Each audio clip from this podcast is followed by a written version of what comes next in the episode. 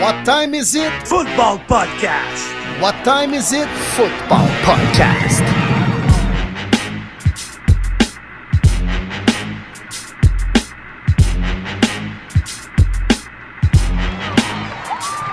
Le podcast Premier et les buts est de retour pour une troisième saison. En offensive, David, Monsieur Lion Bleu Gilbert, le prof de maths aussi à l'aise avec les chiffres qu'avec les lapsus dans les noms. En défensive, Martin Marty Bronco Saint-Jean, le courtier immobilier aussi actif que Sean Payton avec les agents libres. Et sur la ligne de mêlée, William Willie Browns Boivin, le journaliste aussi réputé que l'histoire des Bruns Cleveland. Êtes-vous prêt en situation de premier et les buts? Oh que oui, la gang de premier les buts est présente, fidèle au poste, prêt au combat, qu'on soit en saison morte ou en saison euh, vivante? Comment je dis ça, les gars? Yves. Saison active, ouais. Tu sais, j'essayais de faire la traduction libre et la comparaison entre les deux, mais ça a plus ou moins. mot fait. à mot. Ben ouais. Mais qu'on soit mort ou vivant, on est là, dans le fond. C'est ça qu'il faut comprendre. Premier début. Content de vous retrouver, les boys. Puis euh, même si on n'a pas de match à analyser, il y a encore de la grosse matière à jaser dans l'univers de la NFL. Absolument, les boys. Très content de vous retrouver encore une fois pour euh, cette portion de l'année où est-ce que je suis très fier qu'on couvre toute la saison morte parce qu'on le sait tous, les boys, il n'y a absolument rien de mort dans la saison morte de la NFL. Il y a toujours beaucoup de nouvelles, beaucoup de mouvements. Euh, donc, dans les prochaines semaines, évidemment, le combine, les agents libres, les transactions, les pro le repêchage, bref, ça n'arrêtera plus. Puis on en a déjà plusieurs nouvelles qu'on va partager euh, cette semaine sur le podcast. Puis euh, un grand merci aussi euh, aux auditeurs pour le nombre de questions qu'on a reçues. C'est autant, sinon plus que pendant la saison. C'est comme, wow, il y a vraiment un besoin de ce côté-là. On est vraiment fiers pour une troisième saison consécutive de couvrir la saison morte au complet de la NFL. Content d'être de retour euh, avec vous autres, les boys, pour un épisode complet. Semaine dernière, j'en avais fait que à peu près la moitié. Euh, puis, tu sais, vous, vous, vous le dites si bien. Puis, tu sais, nous autres, on se le dit entre nous autres, là, mais j'adore la saison de la NFL. Mais la saison morte, la saison euh, qui commence aujourd'hui avec nous autres, c'est un de mes moments préférés. Puis c'était mon moment préféré dans le temps avec les Lions de Détroit, mes Lions bleus, parce que crème, on avait tellement des équipes mauvaises par les années passées que c'est le moment où on pouvait avoir des choses de positives. Crème, on va avoir un, un agent libre qui signe, ça va être qui notre choix de repêchage. Mais là, euh, tu c'est le même, je pense, pour toutes les équipes, puis même les bonnes équipes, de pouvoir voir comment notre équipe va, changer dans le temps, quel nouveau joueur s'en vient, qui s'en va, qui on repêche, c'est quoi le futur. Puis ben, nous, on va essayer d'analyser ça avec euh, vous autres. Puis vous le savez, nous autres, à premier début, on essaie de le faire euh, tout le temps pour toutes les équipes. Fait qu'on n'est pas là pour parler juste des gros noms, là, les Justin Fields, oui, on va en parler, mais on va parler de toutes les équipes, de tous les noms. Puis crème, vous allez en avoir pour votre argent. Puis on dirait que c'est le cas hein, de plus en plus, les gars, dans les dernières années. euh, il y a vraiment de la matière à discuter. On dirait que ça coïncide avec les débuts de premier début. Hein? Honnêtement, la, la saison morte qui, qui est de plus en plus active dans la NFL, euh, j'ai l'impression qu'il y a 10 ans, c'était. euh, c'était peut-être plus tranquille. Il y avait quelques noms intéressants durant surtout la période des agents libres qui pouvaient signer à gauche, à droite, mais il n'y avait pas beaucoup de transactions. Là, maintenant, les noms, ça bouge à gauche, à droite. Les gars, euh, des fois, suppriment leur équipe sur les réseaux sociaux et là, veulent se faire échanger. On s'en va sur un podcast euh, déclarer ça. On nargue l'autre personne pratiquement sur les réseaux sociaux, mais, mais ça a changé à ce niveau-là. Puis je vous amène là-dessus. Je voulais euh, vous en glisser un mot durant, durant le podcast, puis euh, j'ai le goût de commencer avec ça, les gars. Euh, tu sais, on- je trouve qu'on est vraiment en train d'assister à une nouvelle ère de la façon de consommer les nouvelles sportives. Puis là, je reste juste dans la NFL. On a vraiment eu, là, dans les, dans les deux, trois dernières semaines, les podcasts commencent de plus en plus à être influents dans le sport en général, mais aussi surtout dans la NFL. Regardez toutes les grosses nouvelles qu'on a eues dans les derniers jours. Là. Ils sont toutes sorties d'un podcast. Justin Fields qui s'en va avec euh, les, frères Saint Brown, exactement, parler de la situation. Et là, les ESPN de ce monde prennent l'information, font des articles, on en parle dans les talk shows, mais la source, la nouvelle, elle vient de où? D'un podcast. Même chose euh, avec euh, ce qu'on a entendu d'Antonio Pierce à propos de Patrick Mahomes et le rules et la règle pour battre les Chiefs, c'est Patrick Mahomes. Mais Antonio Pierce était au podcast de Max Crosby, son joueur, de Rush. Euh, les Kelsey, la première fois qu'on a entendu Travis parler de l'incident avec euh, Andy Reid, mais c'était dans leur podcast aussi. Ça prend de plus en plus d'ampleur, puis j'ai l'impression que c'est même nous, en quelque sorte, qui vont en bénéficier, parce que là, bon, on est un podcast, nous autres aussi, mais les nouvelles, là, maintenant, sont inépuisables à cause des podcasts, des réseaux sociaux. Puis là, du stock, il y en a pratiquement à tous les jours, du nouveau stock. On fait du millage là-dessus. Puis honnêtement, euh, c'est juste pour dire que durant la saison morte, ce n'est pas les sujets qui manquent et les podcasts font partie de ça dorénavant. Oui, absolument. Les gens ils aiment ça en parler en direct euh, avec les, les, les, ceux qui font les podcasts. C'est sûr, c'est beaucoup des joueurs qui se, qui font des podcasts depuis deux ans, depuis les Kelsey, euh, qui, ont, mal parti le bal c'est sûr que les gens aiment bien ça, euh, pouvoir parler directement. Puis qui qui gagne en finale? Ben, c'est encore les auditeurs. C'est du bon d'écouter ça live, puis c'est toi qui l'apprends au lieu d'un breaking news, exemple, comme à, l'habitude d'un Schefter ou d'un Rappaport. Là, c'est vraiment à la source directe. Tu écoutes un podcast, tu sais que tu vas apprendre quelque chose de nouveau, euh, comme Pat McAfee ou Sex invités. Bref, on est dans cette nouvelle ère-là, puis euh, ben, comme je l'ai dit, c'est les auditeurs qui gagnent là-dedans. Ouais. Exact. Puis, tu sais, c'est pas pour rien qu'on fait un podcast de football le médium podcast, c'est génial pour ça. Moi, euh, j'en ai fait un peu de radio, là, puis Martin, toi avec, puis Will, tu es dans, dans le domaine. Je veux dire, quand tu es dans la radio, ils disent ben, tu as huit minutes pour parler de ce qui va se passer dans les deux prochaines semaines. Attends un peu, huit minutes, là, tu garoches tout ce que tu as dans ta tête, mais tu finis, tu n'as pas parlé de la moitié de ce que tu voulais parler, tu as garoché ça rapidement. Tu sais, podcast, tu peux t'asseoir, tu peux discuter, tu peux aller plus loin dans les sujets, tu peux vraiment là, creuser.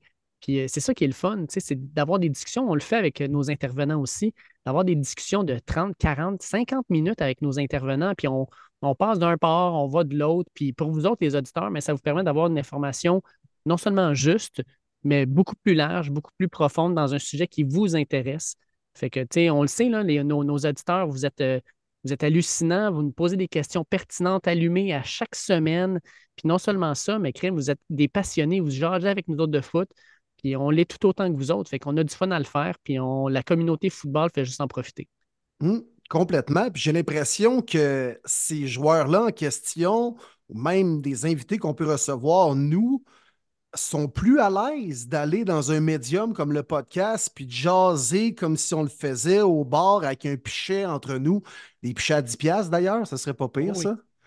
Ah, Mais sont plus à l'aise. Honnêtement, je ne sais pas si Justin Fields se serait ouvert autant dans une entrevue live à ESPN qu'il l'a fait avec ses chums Sam Brown dans un podcast. Est-ce qu'Antonio Pierce aurait déclaré ça à Adam Schefter? Pas convaincu de ça non plus? Non, je suis pas d'accord avec toi, Will. Absolument, absolument. C'est cette nouvelle plateforme-là qui va faire comme c'est mes boys, let's go, on m'en fout, c'est un podcast, c'est pour les gens, je le fais pas avec, euh, comme tu le dis des fois, mon Will, un bâton entre les founes.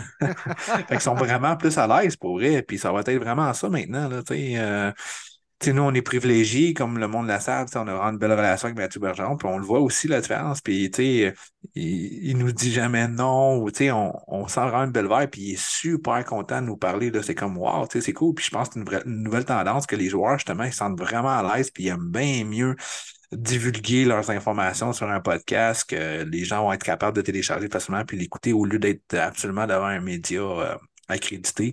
Mais je pense qu'on s'en va vraiment là-dedans, puis on le voit dans la NFL, c'est ce qui marche big time cette année. Mais là, moi, j'ai une question rapide, là, euh, bien important. Tu as parlé de pichet, mon Will, mais j'imagine que vous avez tout un bon breuvage ce soir pour faire ce podcast-là, parce que je voulais en parler de mon breuvage, de la gracieuseté de Beauregard.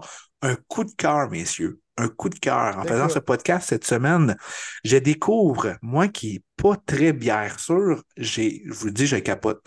C'est la Margarita double gauze, je sais j'espère que je le dis bien, lime et sirop d'agave euh, à l'intérieur. C'est tellement bon, c'est léger, c'est surette.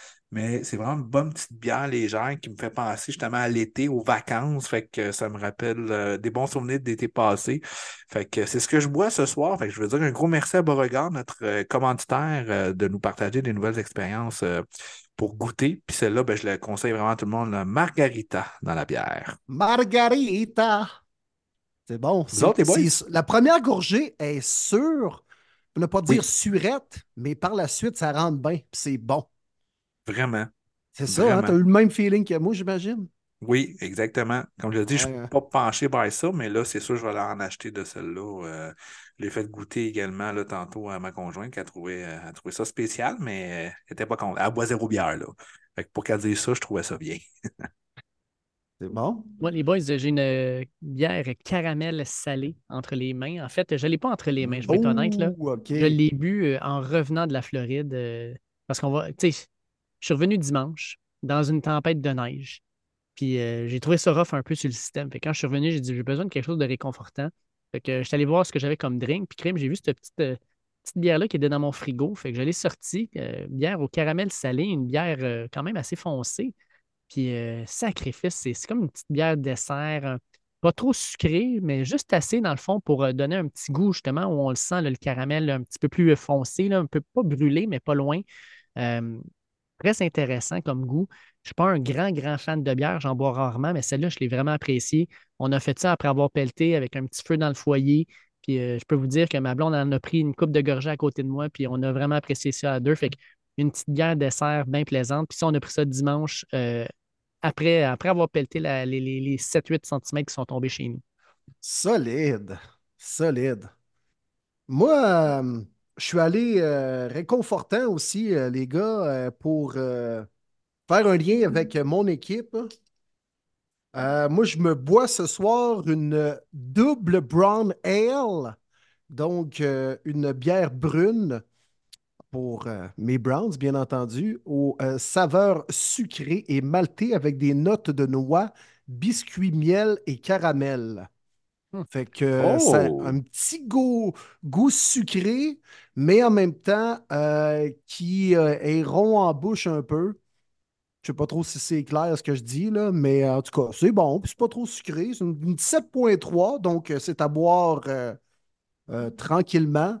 Mais euh, ça se prend bien. Ça se prend bien. Puis euh, pas une bière trop lourde aussi, là, où que tu as, l'impression d'avoir euh, mangé 12 steaks après une pinte. Là. Donc, ça se prend bien. Ça mm. se prend bien. Moi, c'est ce que je bois ce soir. Nice. Parlant de, côté, côté un petit peu le gastronomique, je veux vous entendre sur ça, les gars. on a une expression au Québec qui dit que c'est pas parce que tu es au régime que tu n'as pas le droit de regarder le menu. Hein, puis on l'applique à d'autres choses que juste manger. Est-ce que euh, vous, adhérez à ce que Justin Fields a déclaré justement sur le podcast des frères Saint Brown quand il a déclaré c'est pas parce que tu ne suis pas quelqu'un sur Instagram que you're not missing with her. Euh, il y a des, ah. Ah, eh, sacrifice, moi, dire ça, là, je sais pas s'il y a une blonde, mais si j'étais sa blonde, j'aurais des sérieuses questions à poser au retour. Et là là. Ça, c'est quoi? C'est l'équivalent de dire que t'es pas sur Tinder, mais en même temps, regarde pas mon cellulaire parce que ça se peut que j'ai un profil, puis je vais zioter quand même là-dessus. C'est ça que ça veut dire aussi, là. En gros. Ah ouais, on peut le prendre de même? Pour vrai, c'est de la vraie grosse bullshit de sa part. Là. Il est vraiment en piste. La décision, il doit déjà la savoir. Moi, je l'ai dit à un ami proche hier que d'après moi, l'échange de fils se fait direct après le combine. Euh, pour moi, c'est sûr que la décision est déjà prise. C'est une formalité. On demande juste le timing, puis on attend de, monter l'enchère qui a commencé au Senior Bowl, selon moi, là, pour euh, que les Bears ont mis Justin Field disponible. Lui, il doit même déjà connaître sa destination. non juste pas l'échange tout de suite, mais c'est de la grosse bullshit. C'est plus un membre des Bears. Aucune chance. Puis il y a un gros débat à y avoir. Est-ce qu'on veut continuer à prolonger avec Fields? On va avec un gars comme Caleb Williams. Mais n'oubliez pas, à la base, c'est quoi la NFL? C'est straight business. En échangeant Fields, tu n'as pas besoin de, te penser à le prolonger l'année prochaine parce que sinon tu vas le perdre. Tandis que là, qu'un Caleb Williams que tu espères va être ton corps de franchise, ben, il te coûte des peanuts pour les quatre prochaines années. C'est un move straight business. Ah, clairement. C'est vrai, c'est vrai. Mais honnêtement, si on lit entre les lignes aussi, on comprend que son avenir n'est pas à Chicago. Là. Hmm. Non. Fait que. Puis vous, connaissez mon point là-dessus, j'aurais fait la même chose. Oui, oui, oui, oui, oui. Puis je pense que c'est la décision à prendre. Pas que Fields a nécessairement un pouvoir décisionnel là-dedans, mais je pense que pour sa carrière à lui et pour l'avenir des Bears, c'est carrément l'avenue à prendre. Oui. Absolument. Absolument. Mais en même temps, est-ce qu'il peut aller dans un podcast pour en parler et dire justement que lui, il sait qu'il est déjà échangé? Oh, ça donnerait des autres informations exclusives au podcast. Ouais. Il y a quand même des choses que tu peux pas dire comme ça. Là. Mais moi, moi, ce qui m'énerve là-dedans, là, puis ça, c'est un message à tous les euh, athlètes professionnels, parce qu'on sait que les athlètes professionnels, euh, la ringuette, euh, Bob Slay, ils nous écoutent, ping-pong, tout le monde, hein, ils nous écoutent, ça a l'air.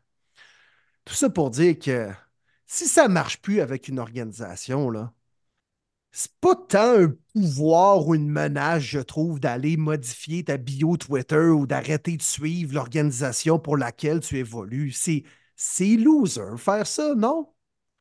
Ah ben les Bears ont-tu trouvé ça tough de perdre un followers de la sorte pour vrai? Ouais. ça a dû les rendre. Mais tu sais, c'est pas le premier à faire ça, là. Mais non. Mais je, partage la même opinion, Will. Je trouve ça imbécile. Ça change quoi? C'est-tu parce que tu arrêtes de sortir avec une fille que tu vas la bloquer, mais qu'elle n'existe plus de ta vie, mettons? C'est quoi? Bon, je sais pas. C'est de rendre ça public d'une certaine manière. Pour eux autres, ils doivent le voir comme une, une façon de négocier. Je sais pas trop. Là. on l'a vu, ça, fait une couple de gars là, qu'ils font ça, là, puis ils en parlent beaucoup dans les médias. Je pense que c'est une façon de contrôler les médias puis de contrôler un peu ce qui sort de leur côté. Mais je suis 100% d'accord avec vous autres, on ne s'ostinera pas là-dessus, les gars, à soir là-dessus. Là. c'est, niaiseux, sincèrement. Là, c'est, oh. très enfantin. Ah ouais, vraiment. Vraiment. Vraiment. Mm. C'est comme Ah ben non, c'est pas, pas, pas, eux qui m'aiment plus. Là. Regarde, regarde, tu vois, là, je les aime plus. Fait que c'est moi en premier qui l'a fait, OK? Ouais. Là, c'est quoi? La, relation se termine, c'est de savoir qui va bloquer l'autre le premier. Là, voyons. C'est une course. exact. Ah, mais les jeunes des réseaux sociaux, hein. Ah ouais, c'est ça.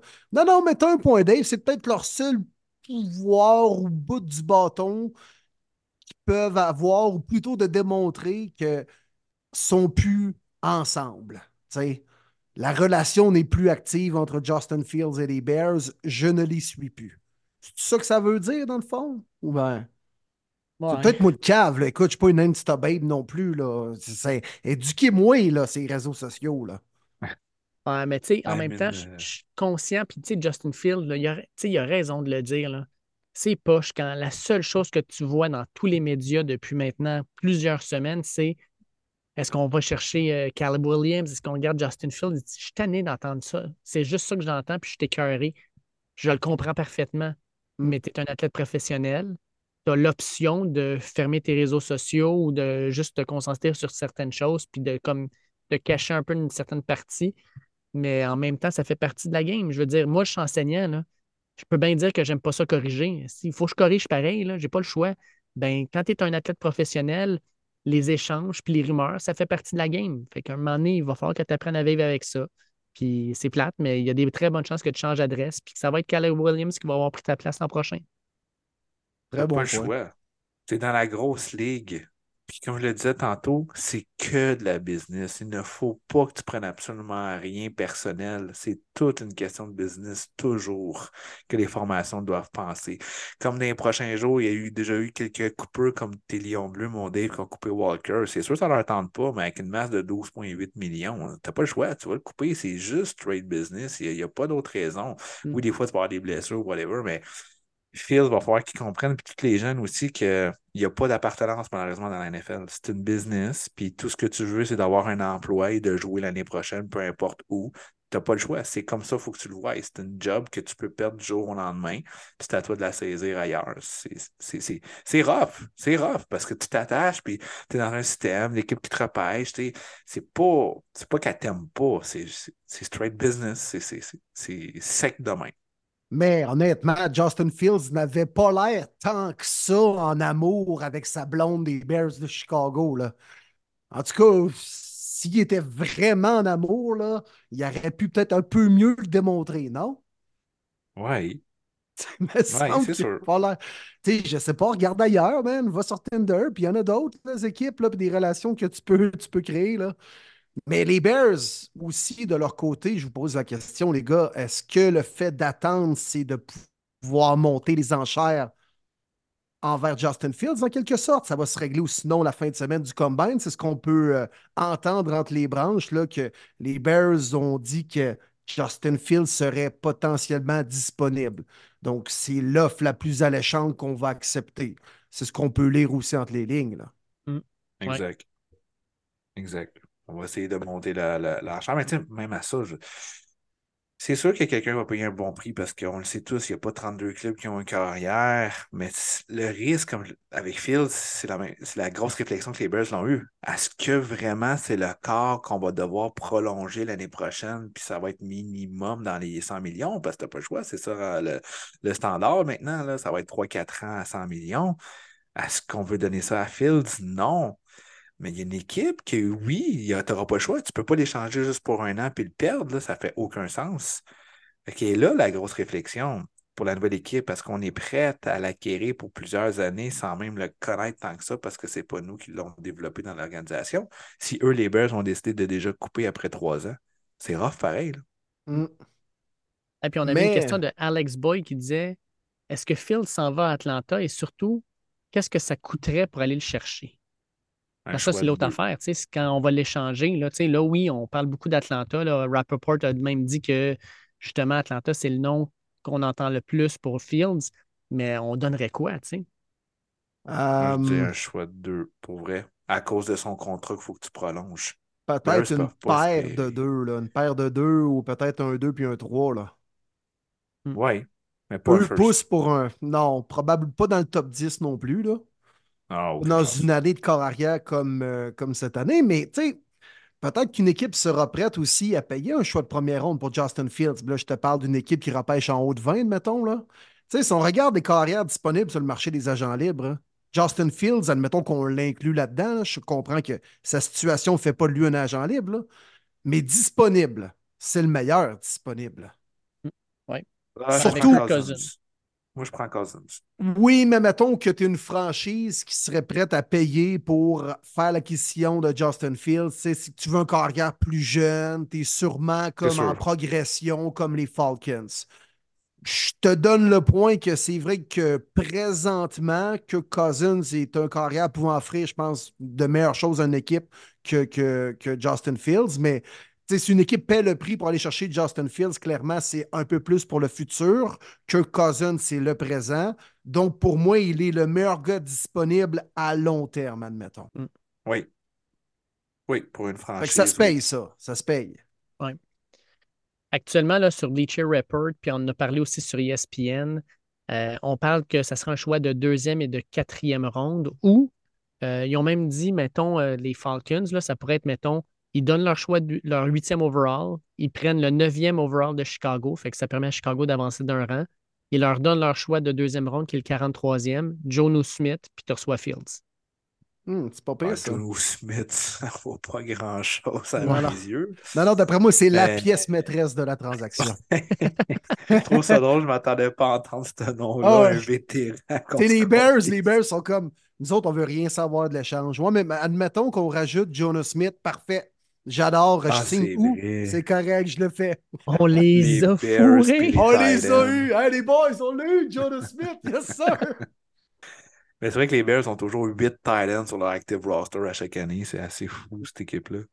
Fait que j'avoue, j'avoue, c'est pour ça qu'ils ont mis un Titan. Là, ben, tu vois, comme l'autre offre, ça serait celle, mettons, des Raiders, puis ils parleraient de leur choix de deuxième, leur choix de quatrième, puis Hunter Renfro pour Justin Fields. Oui, oui, je pense que c'est quelque chose de plausible, un affaire de même. Hmm. Je pense que ça aurait bien de l'allure. Euh... Là, ça s'enligne. Je pense à Atlanta. Oui, mais ça s'enligne pour être une guerre d'enchères entre les Raiders et les Falcons. Et deux équipes qui fit avec Justin Fields, je trouve. Deux équipes qui pourraient exploiter les forces de Justin Fields. Justin Fields, placé dans une bonne situation, là, peut pratiquement avoir le même succès que Lamar Jackson puis j'exagère à peine. Il n'est pas arrivé dans la bonne situation. Là. Ah non, mais Lamar Jackson, il, a, bâti une équipe et un plan de match pour qu'il fonctionne dans son style à lui. J'y enlève rien. J'y enlève rien. Les Ravens ont été intelligents. Ça sert à quoi de mettre Lamar Jackson puis de jouer comme Justin Herbert? Ça ça donne rien. Ils l'ont placé dans ses forces à lui. Bien placé dans un bon plan de match, Justin Fields peut pratiquement avoir le même impact que Lamar Jackson. C'est sûr. Si on décide que c'est notre corps de franchise, on veut bâtir autour c'est ce que ça prend. Puis son aussi de cette année, il rendu là aussi, justement, des Raiders, là, Luke Geltzy. Fait que c'est sûr, ça fait un, plus un égale 2. Mais moi, je persiste qu'avec la O-line, le running attack, me semble le vois Atlanta big time. Pour ah, lui, là, pour sa carrière, j'y souhaite. La seule autre plan, je pense, qui ferait du sens pour moi, là, ça serait avec les Steelers. Euh, ils viennent d'embarquer Arthur Smith, qui est un gars qui aime le jeu au sol, qui aime avoir comme une attaque qui est plus, euh, plus euh, smashante un peu. Ils ont un bon porteur de ballon, ils ont des belles armes au niveau de receveur, la ligne offensive s'améliore. Justin Field ferait probablement beaucoup de sens avec les Steelers. Puis pour moi, ce serait un gros upgrade sur Kenny Pickett. Ben oui. Oui, ça oui. J'ai beau pas l'aimer, Field, là, mais Pickett, Simonax. Non, et Mike Tomlin a l'air de beaucoup aimer euh, Justin Fields. Oui. C'est vrai. ça fait du sens. Honnêtement, je pense que c'est le top 3 des équipes où ça fait le plus de sens à savoir où Justin Fields pourrait se ramasser. Oui. Mais on est tous d'accord, il se fait changer. Oui. Oh, OK, cool. C'est la, la décision à prendre. Absolument. C'est bien mieux comme ça. On finit la relation, on se quitte en bon terme entre guillemets. Là. Mais let's go, man. Vis ta vie puis reste en vie ailleurs. Exact. Personnellement, là, la, la meilleure situation pour toutes les parties, selon moi, ça aurait été, mettons, que Justin Field reste, qui repêche Caleb Williams, que Caleb Williams ait un an pour se développer, puis que Justin Field ne le signe pas, tu l'échanges ou tu le releases, puis Caleb Williams prend la relève. Mais en même temps, avec ce qu'on vient de voir avec CJ Stroud, il n'y a plus aucune équipe qui va repêcher un carrière dans le top 10 qui va se dire comme ah, on va le laisser sur le banc. On va vouloir le faire jouer tout de suite en espérant qu'il va changer la franchise. Puis Caleb Williams, je vous le dis, va vivre non seulement avec les attentes qui sont énormes déjà envers lui, mais va vivre aussi avec les attentes que CJ Stroud vient de placer. Toi, numéro 2 au total, qui vient de prendre son équipe et de l'amener en série. Et sacrifice, il va falloir qu'il goal. Oui, oui. Ah, ouais, c'est fou un tel scénario où on garde les deux à Chicago, man, c'est sûr que la marmite explose.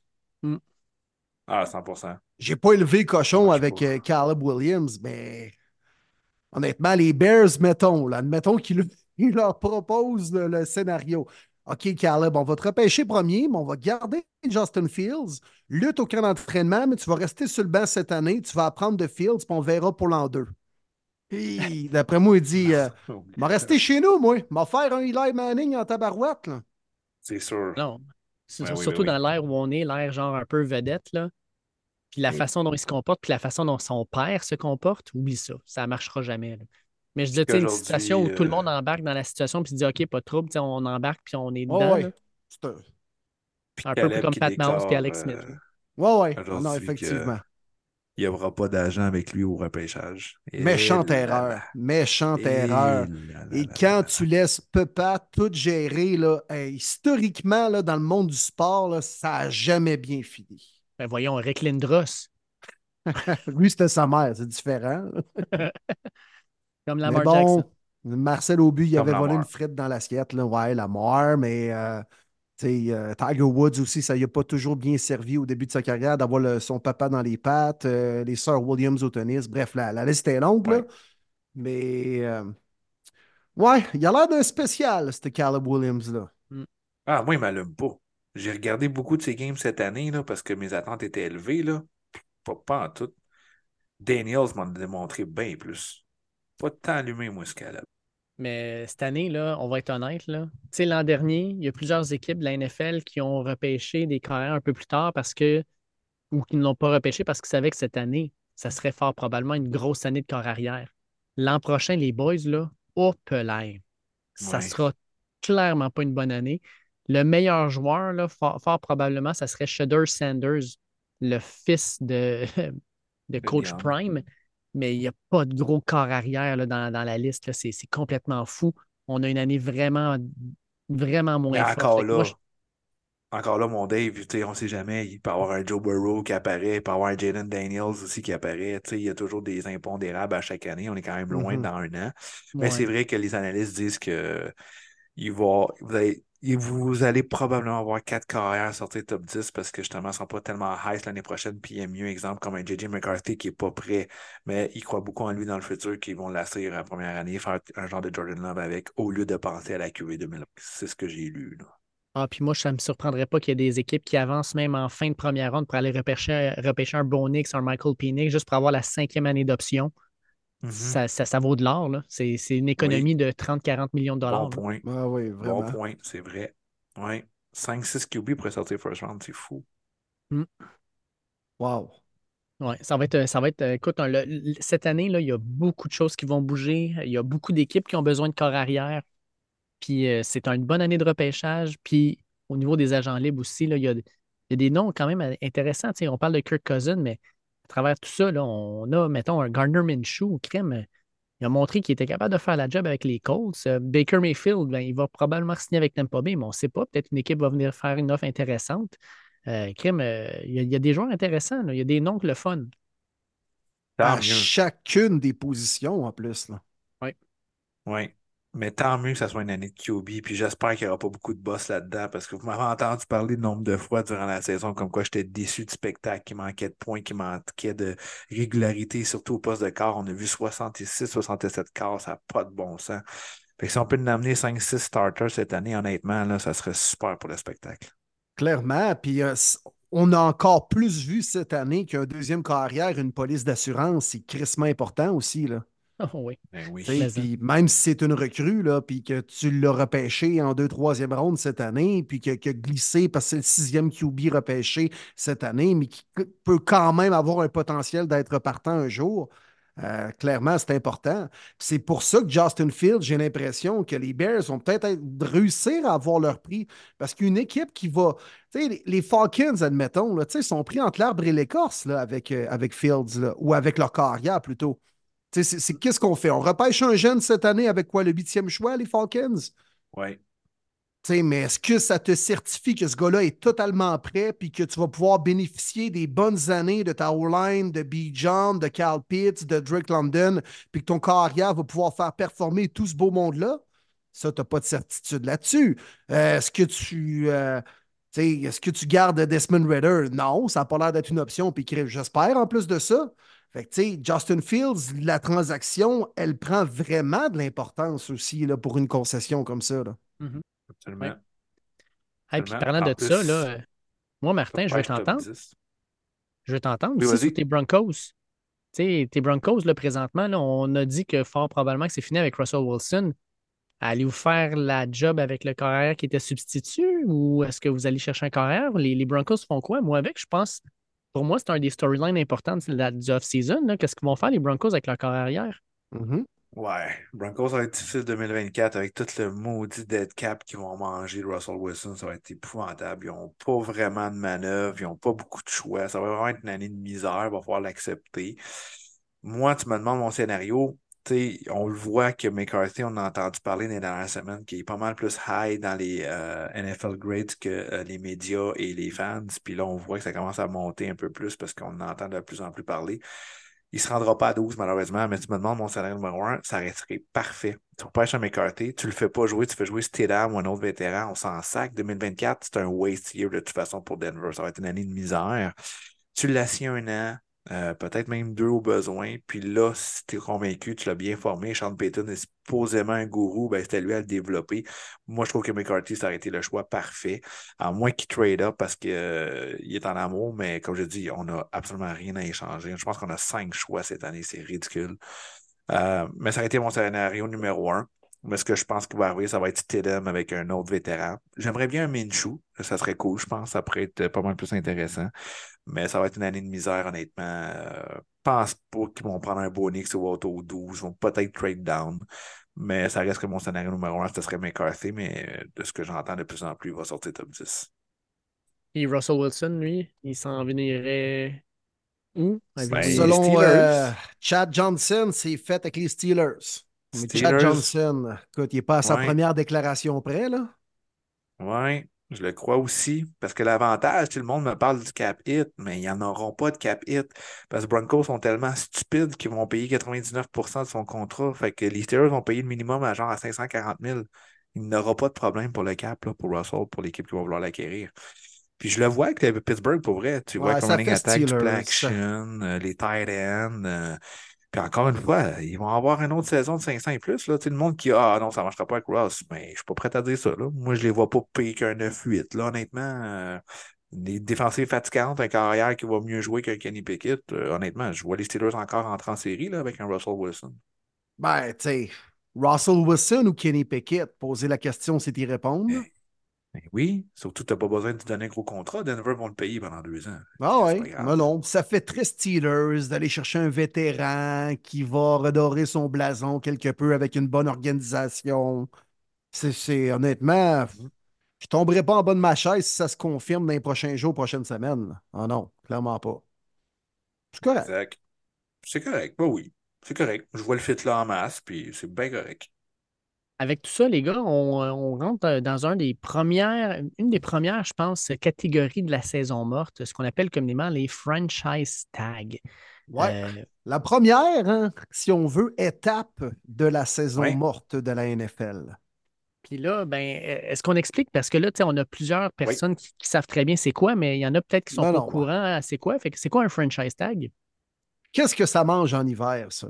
C'est bien compliqué. Ben, c'est bien compliqué. C'est pas très compliqué, mais c'est parce que souvent on fait le parallèle avec les autres sports, souvent on fait le parallèle au Québec avec le hockey, on va se le dire. Puis c'est une notion qui existe seulement dans la NFL.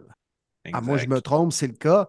Euh, l'étiquette de franchise, le franchise tag, mm. qu'est-ce que ça mange en hiver, ça? Ben, c'est un joueur peut recevoir l'étiquette de franchise et c'est un contrat seulement d'une seule saison. Il est payé en fonction du salaire moyen environ à sa position. Donc, un carrière, il va avoir un salaire établi si tu mets une étiquette de franchise sur un carrière. Toutes les autres positions, c'est la même chose. Et ce salaire-là n'est pas comptabilisé sur ta masse salariale. Donc, c'est une marge de manœuvre autant pour l'équipe et le joueur de se donner un an supplémentaire pour tenter de trouver une entente à long terme la plupart du temps. Je pense que c'est un peu dépassé comme méthode, les gars, euh, après l'avoir expliqué. Autant je trouvais que ça avait son utilité il y a quelques années, autant là, je trouve présentement que ça avantage énormément les équipes et pas beaucoup les joueurs. Puis, euh, Maintenant, il y a plusieurs gars qui même vont aller jusqu'à menacer l'équipe, que je vais faire une grève puis je ne jouerai pas sous l'étiquette de franchise. Honnêtement, je ne sais pas où on s'en va où avec ça. Puis je suis plus sûr qu'en 2024, ça a lieu d'être dans la NFL. Ben, les proprios, les équipes vont se battre encore avec ça. Ils étaient bien contents qu'à la dernière convention, ils le tenaient puis ils l'ont eu. Ça va être vraiment négocié à la prochaine euh, convention. Puis si je peux rajouter aussi une petite note sur l'étiquette de franchise, tu as maintenant aussi le exclusive ou le non exclusive. L'exclusif fait en sorte que tu peux seulement négocier avec l'équipe qui t'a donné l'étiquette de franchise. Le non exclusif fait en sorte que tu peux, si tu veux, négocier avec les autres équipes. Par contre, l'équipe qui te détient a le droit d'égaliser finalement l'offre. Ou sinon, dépendamment de ton salaire, ben, va aller chercher des choix de repêchage de l'équipe adverse. Fait que cette possibilité-là aussi qui, qui rentre en, compte. Euh, L'utilité, ben, c'est sûr pour le joueur, c'est vraiment catastrophique parce que oui, c'est bien beau que c'est la moyenne des cinq top salariés de ta position. Fait oui, mettons 2024, une belle grosse année. Mais tu prends exemple un Nick Chubb qui arrive week 2, se pète le genou, ta saison terminée. Lui, c'est pas bye, il n'aura pas son gros contrat, son argent garanti. C'est toujours ça qui est important dans la NFL pas la longueur du contrat puis le contrat total, c'est la, la portion garantie. Fait que tu aimes bien mieux signer un 3-4 ans avec un 40-50 millions garanti au lieu de juste le franchise tag qui va donner un 15 millions, 20 millions, mais tout garanti, mais au final, c'est pas ça que tu veux. Tu veux la longévité de ton argent investi. C'est sûr que les joueurs vont voir qu'ils se débattent là-dessus dans la prochaine convention, mais ça va être tough en tabarouette de convaincre les propriétaires qui, eux, ben, ils ont instauré ça il y a bien des années, puis je les comprends, je prends leur position. C'est sûr, je l'aime, le franchise tag. Là. Ça me mm. laisse de la place de mouvement avec euh, d'autres joueurs, puis pas besoin de négocier avec un, tel. Puis aussi, euh, on a le droit de s'entendre sur une prolongation de contrat d'ici le 15 juillet. Euh, c'est toujours cette date-là qu'ils ont mis là. puis si jamais tu t'es pas entendu, ben là, le salaire va être garanti pour l'année. All right. Fait qu'avec tout ça qui est dit puis les explications qui sont données, pour vous, euh, quels seront les joueurs les plus euh, aptes ou les plus euh, susceptibles d'avoir un franchise tag qui sont placés sur eux? je peux peut-être commencer la, la, le bal. Pour moi, oui. Brian Burns des Panthers de la Caroline. Ça me surprendrait oh, pas. Brand Burns? Non, pas Pat Burns, pas cette année, pas Brent Burns non plus. Brian Burns, pour une fois, je l'ai du premier coup. Hey, good job, mon Dave! Eh oui, j'étais sûr que tu allais dire Brent. Ah J'y ai pensé aujourd'hui. ah non, mais c'est préparé là, toute la journée. Là. c'est le premier nom qu'il nous nomme aussi. Là. Toute la journée, il se nommait Brian Burns. Solide, mon Dave. Brian Burns. Ça, fait juste trois ans que j'attends de le dire comme il faut. Fait que c'est fait. good job, mon Dave. Good job. Merci, merci. Mais à 25 ans, Brian Burns, puis euh, 46 sacs déjà dans sa carrière. Euh, je pense que le 30 millions probablement qu'il y aurait comme franchise tag c'est mérité. Fait que je pense que les Panthers vont l'appliquer, puis ils vont l'empêcher d'aller ailleurs. Fait que d'après moi, Brian Burns, ça va être un des premiers à avoir ce franchise tag-là, cette étiquette de franchise appliquée sur lui. Bien d'accord. Bien d'accord, mon Dave. Je vais avec la même position cette fois-ci à Jacksonville avec Josh Allen, qui pour moi, c'est un no-brainer. Aucune chance. Euh, L'ailier défensif qui serait le plus convoité, évidemment, aurait un contrat de fou sur le marché des agents libres. Ben, il va l'obtenir des Jaguars. Peut-être qu'il ne l'aura pas d'ici euh, la fermeture qui est le, je ne sais plus, euh, début mars mais je pense qu'ils vont tout simplement appliquer l'étiquette d'exclusif pour être sûr de ne pas négocier ailleurs. Quand même 17,5 sacs cette année. A fait euh, vivre un petit peu de euh, Walker aussi de l'autre côté, qui a eu 10 sacs euh, que j'aime beaucoup ramasser parce qu'ils ont préféré Walker over Hutchinson, mais il faut que je donne. Cette année, quand même bien joué, mais ça fait beaucoup partie du travail de Josh Allen. 17,5 sacs, c'est du solide. Tout un edge player qu'on parle pas beaucoup dans la NFL juste pour la joke, ce serait vraiment drôle qu'il se ramasse à Buffalo. Là, qu'on ait un Josh Allen blanc en offensive et un Josh Allen noir en défensive. Ce serait cœur, hein? Prennent le même numéro. Ouais. Ah oui, le même comme dans Incredible. ah oui. ah, que ce serait bon. Ce serait tellement ah, bon. Ce serait bon. C'est sûr, c'est le ah. rêve des fans des Bills. Ah oui, ah oui, en plus. Exact. C'est clair. Moi, je vais y aller avec Antoine Winfield chez les Bucks. Ben oui. Ah, quelle saison il a connu. J'ai toujours aimé ce joueur. Il a toujours été performant, même à son année recrue dans la NFL. C'est l'année où les Bucks ont gagné le Super Bowl avec Tom Brady. Mais là, cette année, il a encore plus explosé. Les Bucks, quand même, pognés avec de gros contrats. On a de gros salaires. Fait qu'on sera peut-être pas capable justement de le payer à long terme, mais je peux pas concevoir que les Bucks vont perdre Antoine Winfield encore dans la fleur de l'âge. Si on est mal pris, on ne peut pas le signer à long terme, convaincu qu'on va lui apposer l'étiquette de franchise. Là, pour moi, c'est un no-brainer. D'accord avec toi. Absolument. mon, mon, euh, mon, wild card, c'est probablement Kyle Duggar, safety des Patriots. Euh, je pense que pour les Pats, c'est un joueur que tu ne peux pas perdre, euh, surtout pour une défensive là, qui a connu beaucoup de blessures, mais qui était le, pain et le beurre de cette équipe-là. Carl Duggar, c'est un général. Tu, veux l'avoir dans ton, euh, dans ton camp. Fait d'après moi, ça, c'est un franchise tag qui va fort probablement se placer aussi. Fait que Duggar avec les Pats. Cool. Fait que tu veux qu'on ait un sleeper aussi de franchise tag? Ben oui, pourquoi pas. Parfait. Ça, je ne l'avais pas, euh, pas regardé. Envoie ça de même. Ouais, non, c'est parfait. Je vais essayer de regarder rapidement. Si toi, en as un déjà, mon. Euh, ah, ouais, ouais, moi, je vais te le nommer. je vais te le nommer. oui, moi, je sais que tu t'en vas. Tu t'en vas avec le meilleur receveur de la ligue, là. Oh, oui. Non, non, mais je me le garde pour tantôt, lui. Inquiétez-vous pas, là, on a des joueurs sous-estimés disponibles. On a des questions à répondre. Inquiétez-vous pas, j'ai de quoi là-dessus. Là. Pour mon joueur préféré de la NFL, vous savez c'est qui. Déjà, vous les boys, vous le savez. Les, les, les assidus de, de premier début aussi. Hein? Euh, un certain numéro 11. Mais ah, d'accord, d'accord, on se garde la surprise. Là. On se garde la surprise. Là. Non, mais il est bien trop bon. Il ne se fera pas franchise tag. Il va être signé à long terme. Non? Ce gars-là? En question? Ah, d'accord. On en reparle. En tout cas, il va faire du 30 millions par année, si c'est clair. Ah, là, c'est combat. tellement bon, Et là. boy, Ah, qui est fort, si, tellement, là. Non, moi, je vais le dire, je vais nommer Jalen Johnson, demi de coin des Bears. Lui aussi, il a connu une extraordinaire saison, même selon PFF, c'était le le meilleur demi de, demi de coin cette année dans la NFL. Et euh, les Bears ont payé de gros secondaires dans les dernières années, qui ont fait le travail, mais des gros contrats.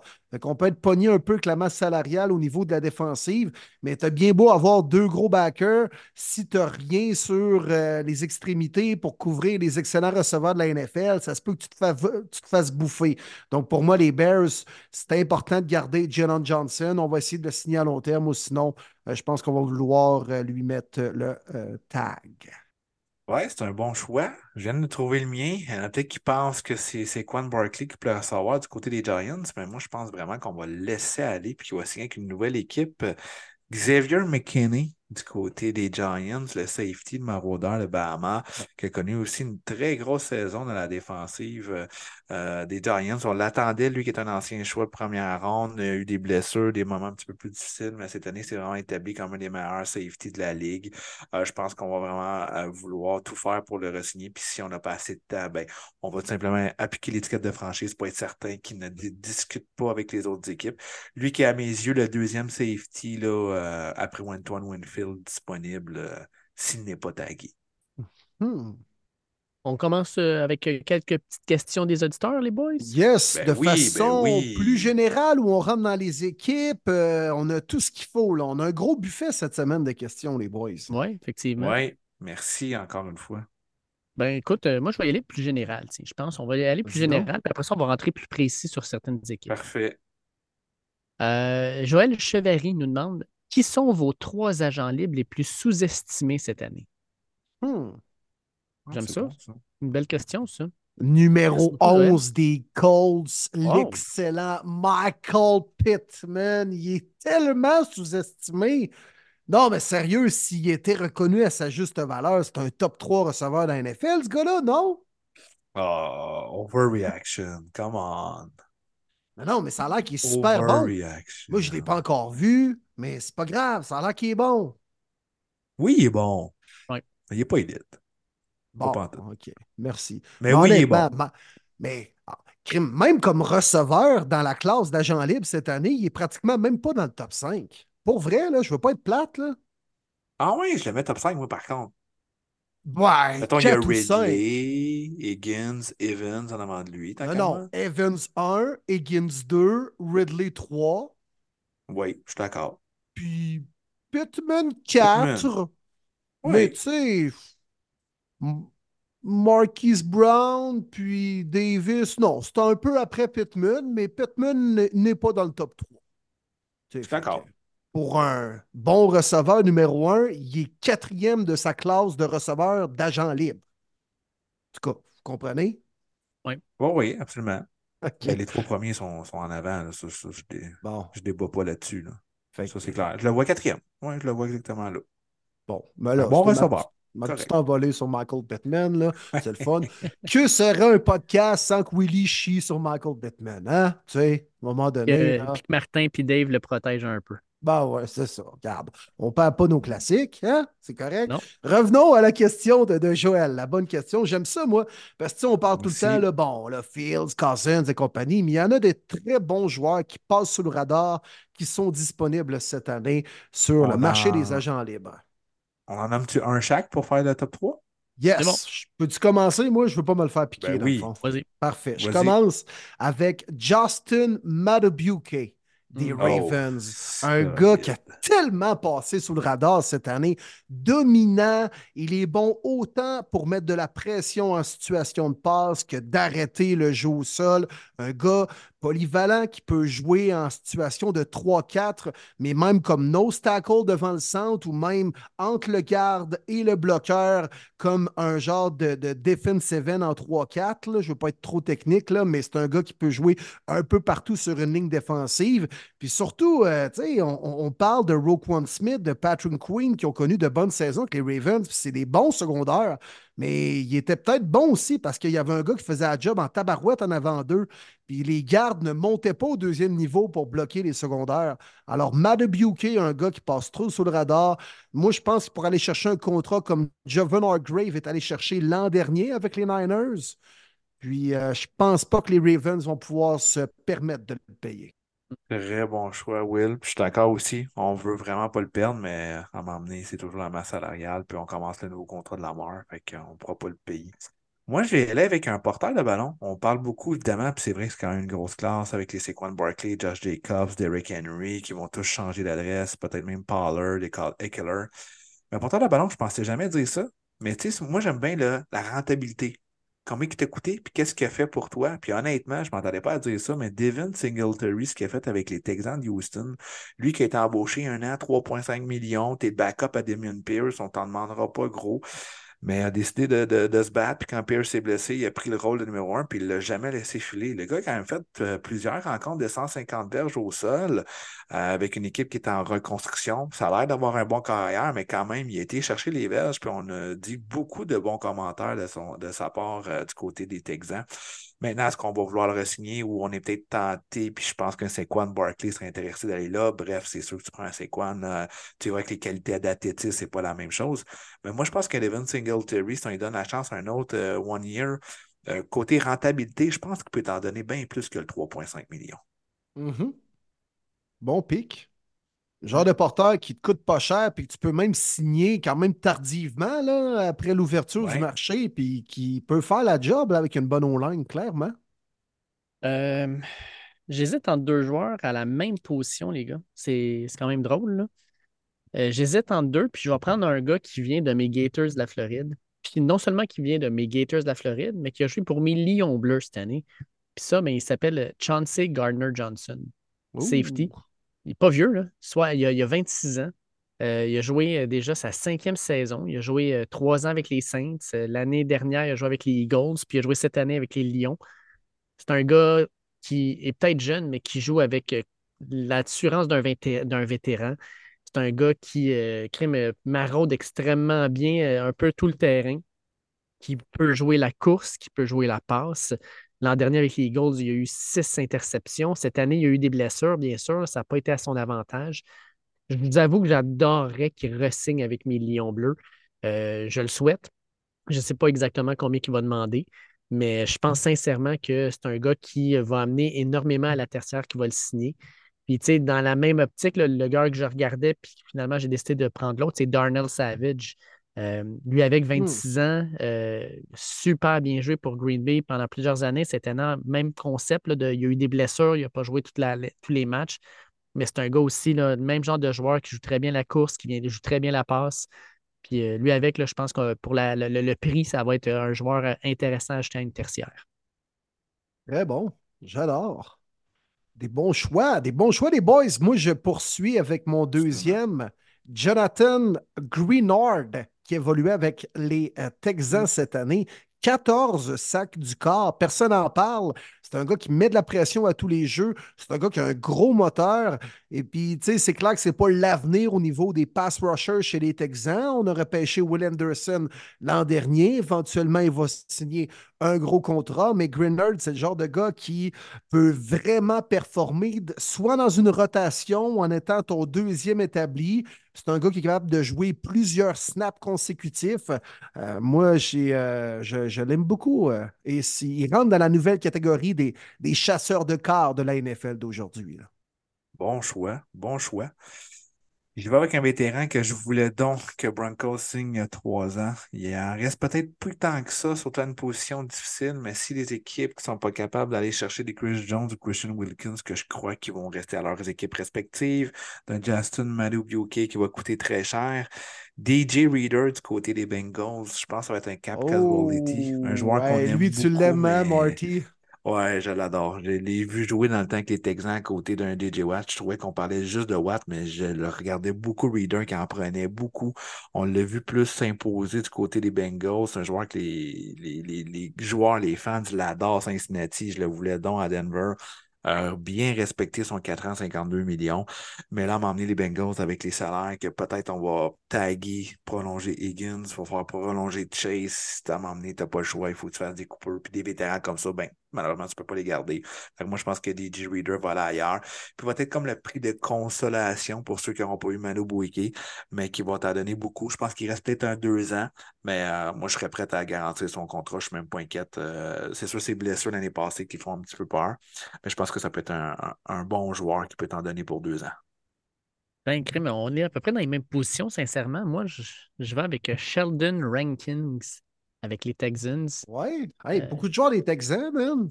Il paraît qu'on a une coupe qui ont passé sous le radar cette année. Ben, sais, presque 30 ans. Euh, un ancien choix de première rang. Mais tu sais, Crème, euh, cette année, encore une fois, super bien joué. Il a joué 15 des 17 matchs, 6 sacs du corps, pas loin de 40 tackles. Puis tu regardes, c'était une de ses meilleures saisons à vie. Tu sais, il a déjà fait 8 sacs du corps en 2018.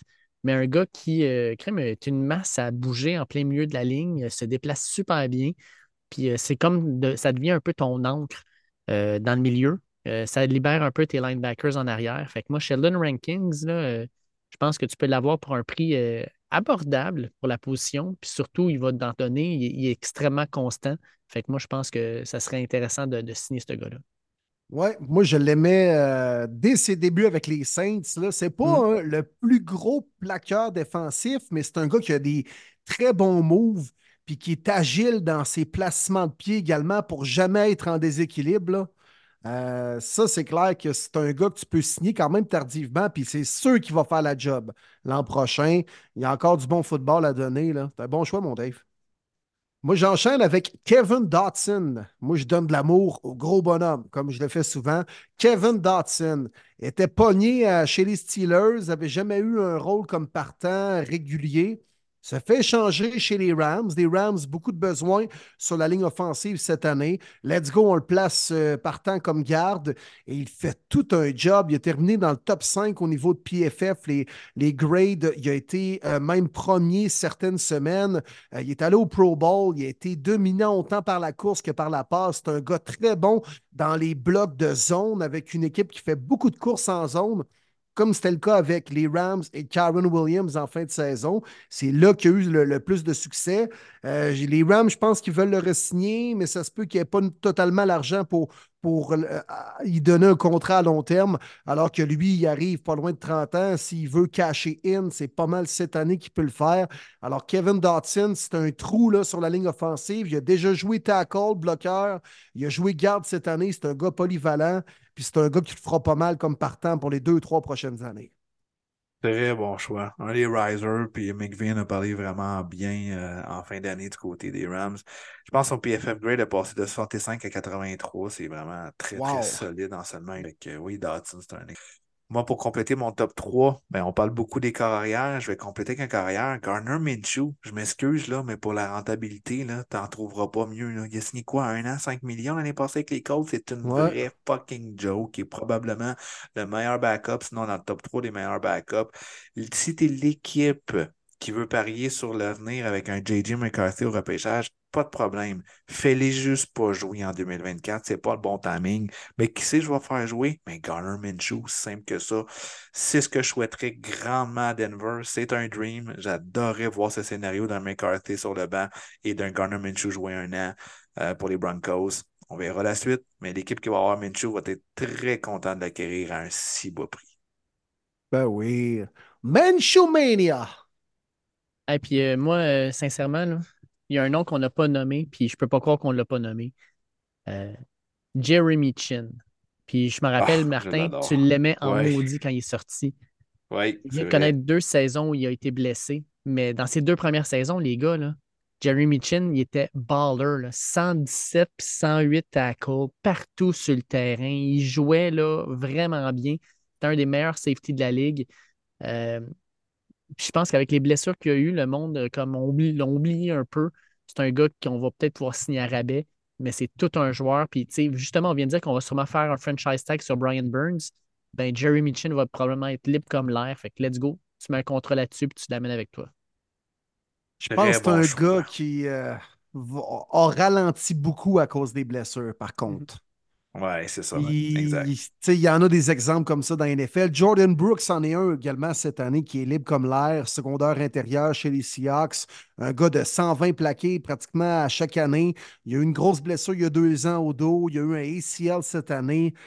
C'est dur de revenir au top après ça. Puis c'est pas que les gars, c'est des mauvais joueurs de football, c'est que tu n'es pas capable peut-être de revenir à ton plein potentiel. Tu sais, je vous dis pas que c'est ça, ça que l'avenir réserve à Jeremy Chin, mais pense pas qu'il va revenir à ce qu'on l'a vu faire au début de sa carrière dans la NFL, honnêtement. Là. Ben, c'est le genre de gars qui va signer en deuxième, troisième vague, un an, 5 millions, puis on verra ce que ça va donner. Mais euh, c'est un autre que je prendrais bien, un guess, qui est d'ailleurs, côté histoire, c'est le neveu de Steve Atwater, temple de la renommée Hall of Fame Safety des Broncos. Fait que euh, c'était une connexion que je trouvais intéressante euh, quand j'ai découvert ce joueur. Tu nommé ton troisième, toi, mon Dave? Ben, c'était lui, mais. Ah, c'est pas mal, c'est pas mal. Jeremy Chin. fini. oui, c'est ça. J'aurais pu ajouter un Patrick Queen à ça, mettons, mais non, on garde ça. Non, non. Patrick Queen, pour moi, est euh, très surestimé, mais ça, c'est un autre dossier. Là, euh. On parle de 18 millions annuels. C'est que ça vaut pas ça? Ah non. non, non, non, Puis il a peut-être bénéficié du fait qu'il jouait à côté de Roquan Smith cette année. Mais, ben bon. Oui. Exact. Mais oui, mais Moi, des backers, c'est comme un peu les demi de coin à la Trevon Diggs, là, que c'est tout ou pantoute. Là, moi, je ne suis pas le plus grand fan de ça. Parce que Patrick Quinn, des fois, fait de grands jeux. Le blitz, il rentre dans le gap. Il n'y a aucun joueur de ligne offensive qui est capable de le bloquer. Mais le jeu d'après, il se fait piler d'en face une course de 30 verges. Moi, j'aime mieux un gars qui est régulier et constant. Mais tu sais, ça, c'est ma philosophie. Euh, mais là, les boys, on a parlé de plusieurs joueurs. Bon, est-ce qu'ils seront capables de le re-signer? Est-ce que telle équipe sera pognée avec le plafond salarial? C'est quoi ça, le fameux plafond salarial hein, de la NFL qui euh, a plusieurs nuances? Hein, admettons, là, honnêtement, ça prend des comptables, des actuels là-dessus parce que Chris, que c'est compliqué. Puis euh, Jérôme Tremblay, justement, nous posait la question, les boys. Bonjour à vous. Euh, nous sommes dans la période des restructurations de contrats. Pouvez-vous nous expliquer ce processus et à quoi bon d'avoir un cap salarial si on peut le contourner? Il dit, admettons, dans la NHL, si vous donnez un mauvais contrat, il n'y a aucune échappatoire, ça fait mal à l'équipe. Parlez-en Canadien avec Brendan Gallagher. Donc, c'est plus réfléchi. Euh, ça, c'était moi qui ai rajouté l'aspect Gallagher. C'était un commentaire éditorial. Puis mais Jérôme termine en disant Merci d'être dans nos oreilles à chaque semaine. Donc, merci pour ta question, Jérôme. Merci, Jérôme. Je pense qu'il y a bien du monde également à l'écoute qui se pose cette question-là sur le plafond salarial de la NFL. Oui, écoute, euh, oui, il y a différentes façons de le contourner, mais à un moment donné, ça te pète d'en face. C'est ça l'affaire. Les équipes qui restructurent beaucoup, c'est souvent des équipes qui veulent compétitionner pour l'année prochaine, qui, ont, qui croient avoir l'équipe de se rendre loin. Mais le meilleur exemple, c'est les Saints de la Nouvelle-Orléans, dans l'air qu'on avait avec Drew Brees et tout ça. On avait toujours des gros contrats, on trouvait toujours une façon de les garder parce que tu es capable de convertir, exemple, euh, le gars va gagner 15 millions, bon, ben, on va convertir 14,2 millions en bonus signature qu'on va, être sur le cap plus tard, mais sur le cap de cette année, ben, ça va être le, le VET minimum de 820 000, par exemple. Fait que ce que tu espères, c'est d'aller chercher des championnats parce que c'est pas mal la seule chose, sinon c'est un fail. Mais cette année, les Saints, je me semble, des mémoires sont à plus 80 millions. C'est juste à dire, la 81. pas commencé. c'est n'importe quoi. Fait oui, il y a toujours une façon de contourner la masse salariale pour quelques années, mais à un moment donné, ça te pète d'en face. Avec les Saints, malheureusement, ils n'ont pas gagné leur championnat dans ces années-là. Fait que ça les pète d'en face solide, puis ils vont en avoir pour quelques années c'est pas mal ça qui se passe avec les, restrictions de, contrat. Ce qu'on peut dire là, essentiellement, c'est que quand on fait une restructuration, c'est qu'on va prendre les bonus que le joueur va recevoir et on va les échelonner sur plusieurs saisons en le transférant, mettons, en bonus de signature. Un bonus de signature, c'est un bonus qui va s'échelonner sur la durée du contrat, alors qu'un bonus de performance ou ce qu'on appelle aussi, euh, comme Pat Mahomes, là, il y a un roster, un roster bonus.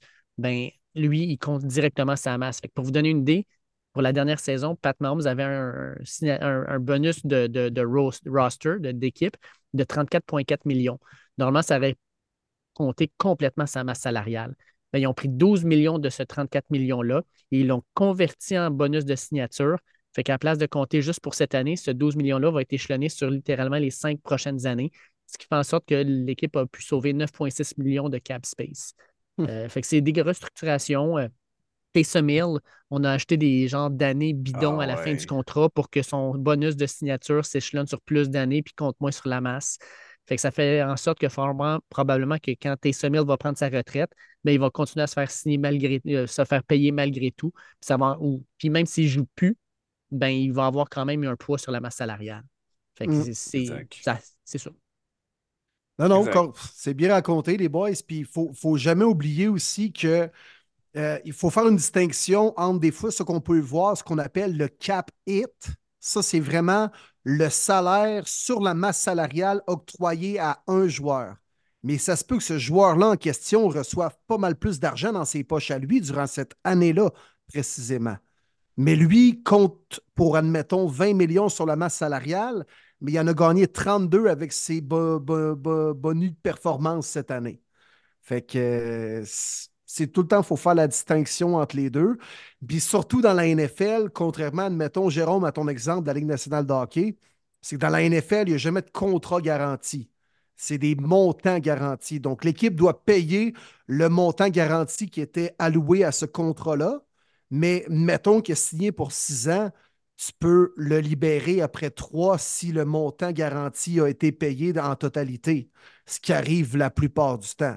Tandis que la. NHL, tu signes six ans, tu es pogné avec pendant six ans. Mhm. Puis la plupart des autres sports, c'est comme ça. La NBA, ça ressemble beaucoup plus à la NFL, mais admettons, le baseball majeur ressemble beaucoup plus au hockey. Juste pour faire une distinction entre les sports, là. Mais comme revenir un peu à ton, point initial, Marty, il y a toujours effectivement une façon de contourner le plafond salarial avec les bonnies et tout ça et tout ça. Mais à un moment donné, tu gonfles la ballonne, elle va finir par te péter d'en face. Exact. C'est un peu ça qui arrive aux Saints cette année. Vous avez probablement vu passer le, tweet, euh, le X ou je ne sais pas trop, là, qui est devenu viral. Mais ça disait justement que bon, les Saints ont gravement mal géré leur situation de plafond salarial, sont 80 millions au-dessus du plafond. Ils paient deux euh, porteurs de ballon au-delà de 29 ans. Jamal Williams à 8 millions, qui a fait un touché l'année dernière. S'il libère Alvin Kamara cette année, ça va impacter 17,2 millions sur leur masse salariale. Puis là, on termine le tweet en disant c'est qui qui s'occupe des mathématiques puis du plafond salarial en Nouvelle-Orléans? On peut-tu le crisser dehors? Puis ils n'ont pas tort. Honnêtement, Dave, tu devrais aller les aider, là, leur donner un cours de Ben maths, oui. quelque chose. Là. Je pense qu'il y aurait besoin d'aide, ça va compter. Là. OK, 2 plus 2, on arrive à 10, c'est ça. Donne-y 10 millions vers. Ah, puis moi, je mettrais, de la- je mettrais aussi les bonnes signatures. On, on va le mettre sur le nom de Brent Burns. Il n'est pas dans la ligue, c'est parfait. Oui, c'est ça. Le joueur de hockey, il reçoit un chèque des Saints. là. Il dit Voyons donc, c'est- ça vient de où, ça? C'est quoi cette affaire-là? Hey, merci, Dave. Hein? Le nombre de fois que tu me nommes. Hey, Maxime bon. Denis nous demande quel gros nom, selon vous, dans les porteurs de ballon et les receveurs vont changer d'équipe et qui fitterait aussi avec quelle équipe? Moi, je vais vous lancer euh, mon premier nom. J'ai le feeling que Stephen Diggs ne sera plus un, Bear- un Bills à la fin de la, de la, de la off-season qui va changer d'équipe. Je ne sais pas pourquoi, là, mais ce que j'ai vu de lui dans les deux dernières saisons, pas sûr que les Bills veulent le garder. Oui, hein? Non. Donc- verbal. Tout ça impliquerait une transaction, donc. Ouais, oui, c'est ça. Je pensais que c'était les agents libres, fait que ça peut être n'importe où, finalement, la question. exact. Moi, j'ai euh, j'ai le feeling qu'il ferait un move, puis je sais pas pourquoi, mais si on change d'équipe pour Stephen Diggs, je le verrais, moi, avec son frère puis les Cowboys de Dallas. Ah Ouais. Ça ferait Ouais. beaucoup d'argent chez les receveurs de passe, mais tout un duo, un duo de, de diva quasiment avec CD Lamb et Stephon Diggs. Là. Mm. Mais Euh, deux receveurs complètement différents dans leur façon de jouer. Ouais, ouais, ça serait effectivement. solide, par exemple. Ouais, Dak Ouh. Prescott est mieux de bien placer le ballon parce qu'il va se le faire dire. Ouh, ouais, là, il n'y aurait vraiment pas d'excuse. Ouais. Ça serait assez explosif. Mais t'as raison. Puis juste pour rebondir là-dessus, Dave, mais euh, je trouve ça bon, Stephon Diggs, mais je pense que Devante Adams, moi aussi, pourrait changer d'adresse Mhm. durant les euh, prochaines semaines, prochains mois. Ouais, donc, aux Jets. Ah ouais, donc. Ouais, exact. Pourquoi pas? Pourquoi Pourquoi pas? Pourquoi pas? Ben oui, il faut bien le dire, cette semaine, on n'y était pas sorti encore. Ouais. Il va être sur une liste de Aaron Rodgers anyway. Ah, c'est sûr. La to-do list, il l'a donné à son DG. Il l'a déjà donné. C'est ton choix d'avancer, mon. Will? Euh, oui, ben mettons, mais gars, je vais t'en nommer quand même un, un autre nom du côté des, des receveurs.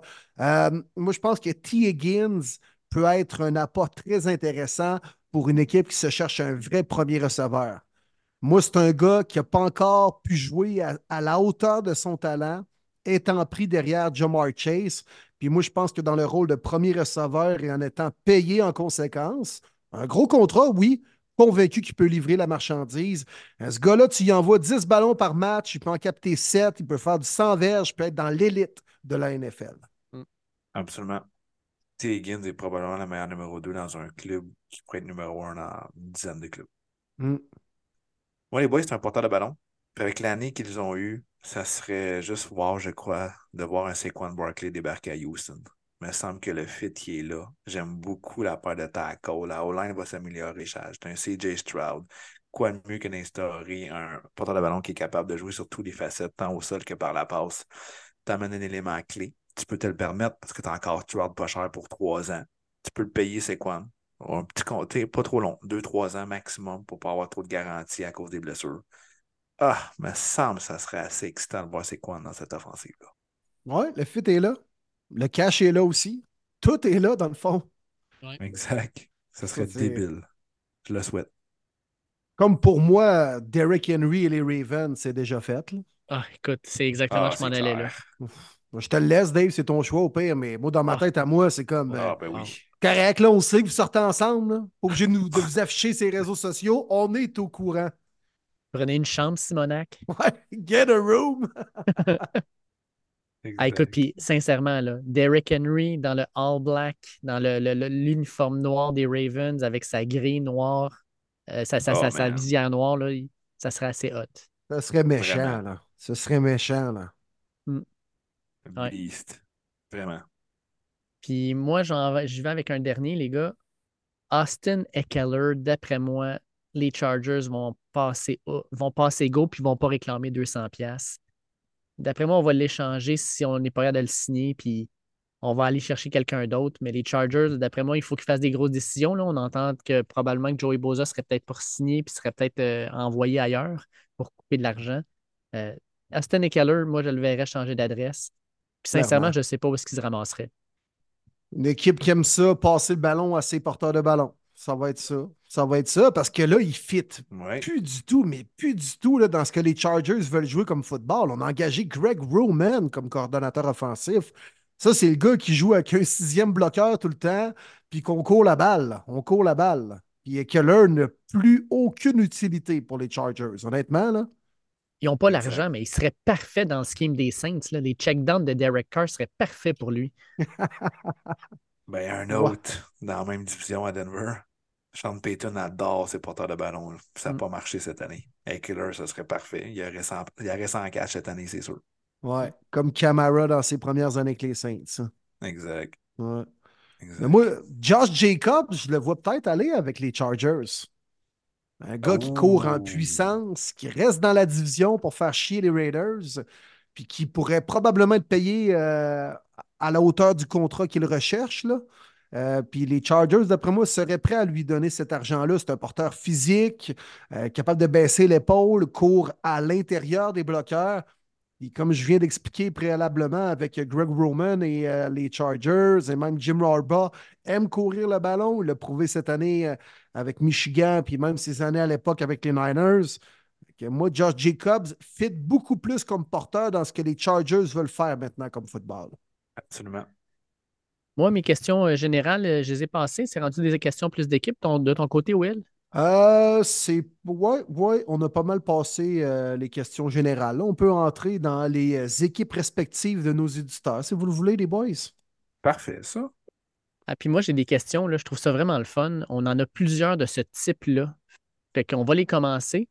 C'est tout avec à peu près le même début, c'est-à-dire Bonjour les gars, je vous nomme directeur général d'une équipe qui nous donne des, des- des travaux à faire. Ah, ça, j'aime ça.